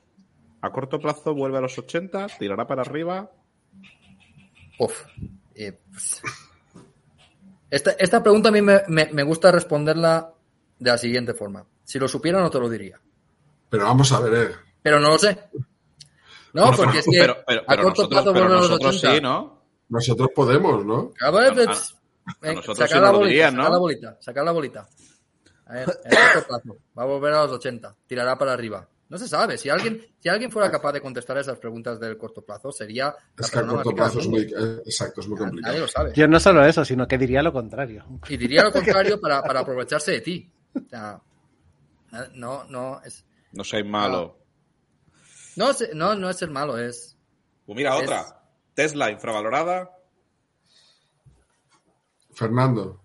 ¿A qué plazo? Porque es que si no, si no hablas de marco temporal, esa pregunta el, no el, plazo, el, plazo, de Fernando va más allá de la vida media, así que. El plazo de Fernando son. Si, está, si estamos, si estás hablando. 20 a, años. a 2030, 2030, 2035, para mí sí. Ahora, ni puta idea. De hecho, la, eh, suscribo palabra por palabra lo que ha dicho Edgar. Pero ¿por qué sois tan desagradables, verdad? No, porque, porque es que, Juanjo, hay que ser así, que hay mucho vende humo que te dice que a corto plazo esto va para abajo, Buscar para arriba. La, joder, y después, coño, al mes, cuando, sea, cuando, te has dado cuenta que se ha equivocado, te, te, rectifica. O sea... A ver, por favor, la ontología del lenguaje. Puedes decir lo mismo con palabras no tan ásperas. hay que ser duro. Hay que ser duro y desmontar a, a todos. A, Que a nos desmonetizan. Que, te mira grafiquitos y te dice ahora para arriba, ahora para abajo. Edgar, Edgar ha, pro- ha promocionado antes a una productora porno, o sea que ya estamos mal. ¿Cómo? Ya no lo, Es verdad. ya no lo, ya no lo intentes. Ah, Antonio, pon orden aquí ahora mismo, por favor. Ahora, esto ahora. Se las manos. ahora, ahora ha caído, ahora ha caído. ¿Ahora has caído todavía, Antonio? No, sí, ya sé cuál es, ya sé cuál es, ya sé cuál es. Vale, ahora. Eh, bueno, pues Tenemos, tenemos un short del momento. ¿eh? Está contestado todo, ¿no? Bueno, aquí hay una de José Miguel. ¿Os gusta Prosus? ¿Esta cuál era Prosus? Me suena Esta no mucho. es una sudafricana. me suena mucho. Ah, sí, sí, esta que estaba con, relacionada con Tencent y todas estas cosas, ¿no? Creo, ah, ¿no? sí, la que, la que tiene, la que tiene. Esta, esta es la que tiene el stake en, en, en Tencent, ¿no? Creo que sí, creo que sí. Creo que sí. Esta la lleva eh, Pabrai. Sí, dice que sí, José Miguel, exactamente. Vale. Eh, Esborak, ¿cómo veis el gas? Y IOG Sérica en particular. Uf, Sérica. A ver, Serica he comentado, ya hemos comentado eh, muchas veces, pero voy a hacer un, un- un resumen. O sea, si sale, a- si sale adelante la transacción que han votado la mayoría de, de accionistas, como no podría ser de otra forma, han votado a favor, y eh, a finales de este año debería tener, en principios del año que viene, 400 millones de caja neta, ¿vale? Eh, y el año que viene todavía más. O sea, es para mí de las más baratas de las empresas que están así como con buena producción, ¿vale? De las que hay en, en Inglaterra. Hay otra también por ahí que está muy endeudada, ¿vale? Eh, que saqué una, saqué una tesis escrita hace un par de meses, pero de las que más baratas está. IOG es que eh, es que IOG es de la clase, la clase de oportunidades que es muchísimo riesgo, muchísimo potencial. Eh, y han tenido continuamente problemas, que era normal. De hecho, uno de los, uno de los fundadores de IOG, ¿vale? Si miráis en su momento, uno de los fundadores de IOG hace años que se, que se fue diciendo aquí va a haber problemas en los, en los, en los activos, ¿no? Y se fue. Eh, y es uno de los accionistas más importantes de Serica ahora. Entonces, pues, pues eso, problemas en los activos y demás. Demasiado, eh, eh, es totalmente binomial, tanto riesgo como rentabilidad. Y a mí esas, a mí esas oportunidades a mí no me gustan. Tanto riesgo como, como rentabilidad no me gusta. Tiene que ser algo de poco riesgo y la rentabilidad no, no hace falta que sea tan grande, ¿no? ¿no? No hace falta estar expuestos continuamente a tickets de lotería, que la mayoría de tickets de lotería te salen mal.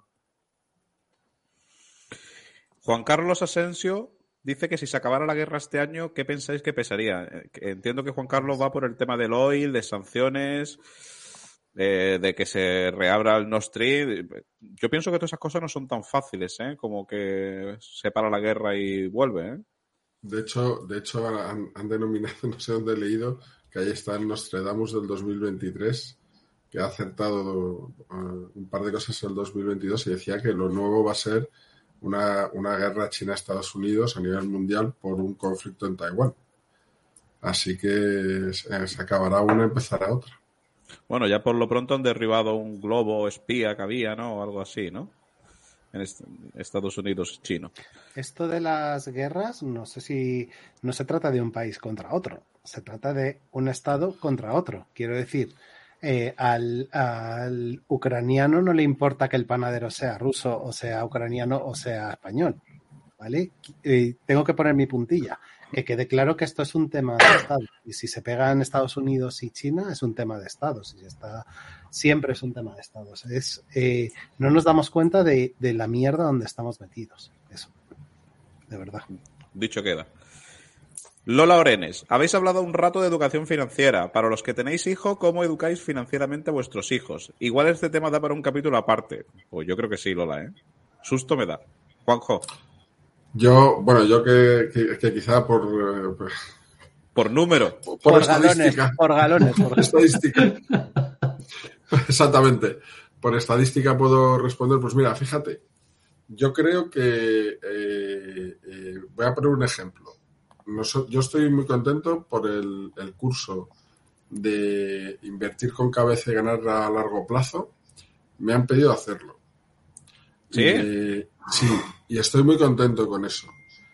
¿Cuál es el problema desde mi punto de vista? Que esto está directamente reñido muchísimas veces con la capacidad de concentración que cada vez es, eh, es menor. Entonces tú tienes que recurrir a- al final a, a una a, lo que es la motivación intrínseca y la extrínseca para que ellos puedan eh, tener interés en el asunto. Por lo tanto, tienes que se educa en el ejemplo. Y, eh, y eso es bueno. Y, y al final ese es el camino. Luego ya tenemos aquí a Che, a Fernando, incluso a, a Edgar, que no puedo hablar por experiencia, ¿no? Todavía, eh, pero sí que es cierto que educar en el, en el ejemplo es fundamental. Y, y generar esa... Mira, Edgar se ha- no quería hablar, se ha ido. Sí, Edgar, Y- Edgar y nos, decía que se Mm. tenía que ir pronto. que Entonces, tenemos aquí a, a Che como profesor que puede dar también su opinión, pero yo creo que es fundamental generar la conciencia ¿no? dentro, de, dentro de casa para que tus hijos lo que Yo, yo perdonar, ante que si va a hablar Che o lo que sea, eh, yo creo que hay un punto clave que es, depende también de la edad que tenga ya el niño, ¿no?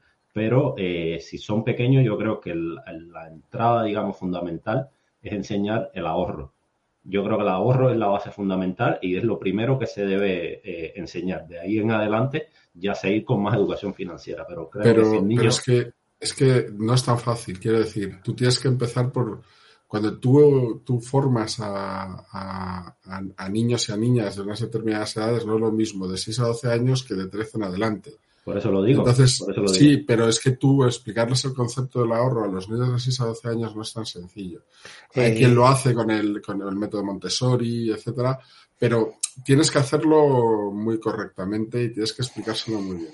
Yo lo, el tema, por, por traer, traer un, algo práctico a lo que agarrarse, ¿vale? Ese tema que a mí me preocupa mucho, lo resolví, además me funcionó muy bien, muy, muy bien, tanto que, bueno, pues la verdad es que mi mujer incluso lo escribió en un blog y tuvo eh, mucho éxito y tal. Eh, eh, lo que hice fue eh, darle, o sea, planteé un sistema de paga, ¿vale? De paga, pues cuando necesitaba pasta y tal. Em, pero era una paga relativa. Yo le, lo que le pagaba era un, todas las semanas un porcentaje de lo que tuviera ahorrado, ¿vale? Eh, entonces, pues si tenía, imagínate, tenía 50 pavos ahorrados, que había decidido no gastárselos y le pagaba un, un, un 10%, pues esa semana tenía 10 pavos. Eh, evidentemente era progresivo, no progresivo, es regresivo, porque eh, si, si lo hacía fijo, hicimos los cálculos y algo así como en un año le tenía que pagar 280 millones de euros de paga. Era una barbaridad, pero realmente en- entendió fenomenal el concepto del ahorro. De hecho, tanto como que ahora con 17 años eh, lo, tiene, lo tiene muy inculcado. Claro, los bancos no te dan ese, ese interés, Correcto. pero funcionó de cojones. ¿eh? No quería gastarse dinero porque quería tener más dinero en el futuro. Y eso, semana a semana, eh, y la reflexión eh, que de cada vez que quiere gastarse dinero, pensar eso, se le queda ahí Pero- los surcos grabados. O sea que Pero permíteme una cosa, y es lo que yo te hablaba de motivación intrínseca y extrínseca. la- Tiene doble motivación. Y ahora más, eh, Aplaro 1610 te habla del sistema de gratificación. Y te habla de que si gana 20, gasta 20, el ejemplo, etcétera. Bien, perfecto. Sistema de, de gratificación, tenemos un problema, ¿no? Porque nosotros vivimos muy rápido y el sistema dopaminérgico, que es el que hace que, básicamente tú tengas esas gratificaciones a nivel eh, físico. Lo- hoy en día está muy disparado. Está muy disparado porque básicamente la tecnología, los smartphones y las tablets hacen que ese sistema no descanse. Con lo cual es muy complicado que tú puedas basarte en, gratificaciones y eso, eso al final no voy a extenderme aquí hablando de esto, pero la conclusión final es eso te lleva a cierta apatía acerca de todo. Y se dice, no, es que los adolescentes de hoy son todavía más apáticos de los que eran en, eh, aparte que la adolescencia o los chavales están sometidos a una serie de impactos que hacen que básicamente las gratificaciones sean inmediatas y la ecuación esfuerzo-resultado, rendimiento, rendimiento-resultado no sea la adecuada, ¿vale? Pues si encima no tienes el ejemplo en casa y, normalmente España es muy de vivir por encima de sus posibilidades, es un cóctel explosivo, por lo tanto, pues tienes que hacer hincapié en el ejemplo, motivación intrínseca, que la tienes que buscar de alguna manera, y la motivación extrínseca también, que la tienes que buscar de alguna manera. Pero eso se puede hablar largo y tendido de, como ha dicho Che, de eso muchísimo. Pues yo si queréis, vamos, yo básicamente mi, mi, receta es fácil. Yo es que le cuento, tengo un hijo mayor con 14 años y otro con 10 y le hablo como si le hablara un adulto de mis inversiones y sobre todo cuando han sido, ya no lo son, pero cuando han sido Apple y tal, se lo hablo tal cual. Y de hecho me acuerdo que una vez estuvimos en una tienda Apple y le estuve explicando a los dos que una parte de esa tienda era nuestra. Una, una milísima parte, pero era nuestra y esas cosas a los, a los chicos les gusta. Y nada, ellos ya tienen su inversión en bolsa ¿eh? y todo, así que predicando con el ejemplo. Pero eso es muy chulo, muy chulo lo que comenta Lola, creo que era Lola. Pero, y pero es hay, un tema que da para mucho. hay dos partes, la parte del ahorro y la parte de la inversión. Exacto. En la, en la parte del ahorro, muy rápidamente, eh, ejemplo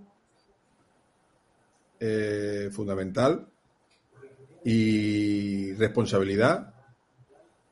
Y después, como forma práctica, lo ha dicho Fernando, yo, yo mucho menos sofisticado, pero una paga que te implica todo eso, ¿no? Y después la parte de la inversión, como dice Antonio, es pues contar, en la vida diaria puedes contarlo fácilmente. De hecho, tú puedes hacer una cosa con la paga y piénsalo, es decir, si yo le doy lo que sea, 30, 40, 50, lo que tú, te pagamos 30 al mes, o 40, da igual. Y dices, toma, la paga todo el año, 480 euros. Tienes que llegar de enero a diciembre.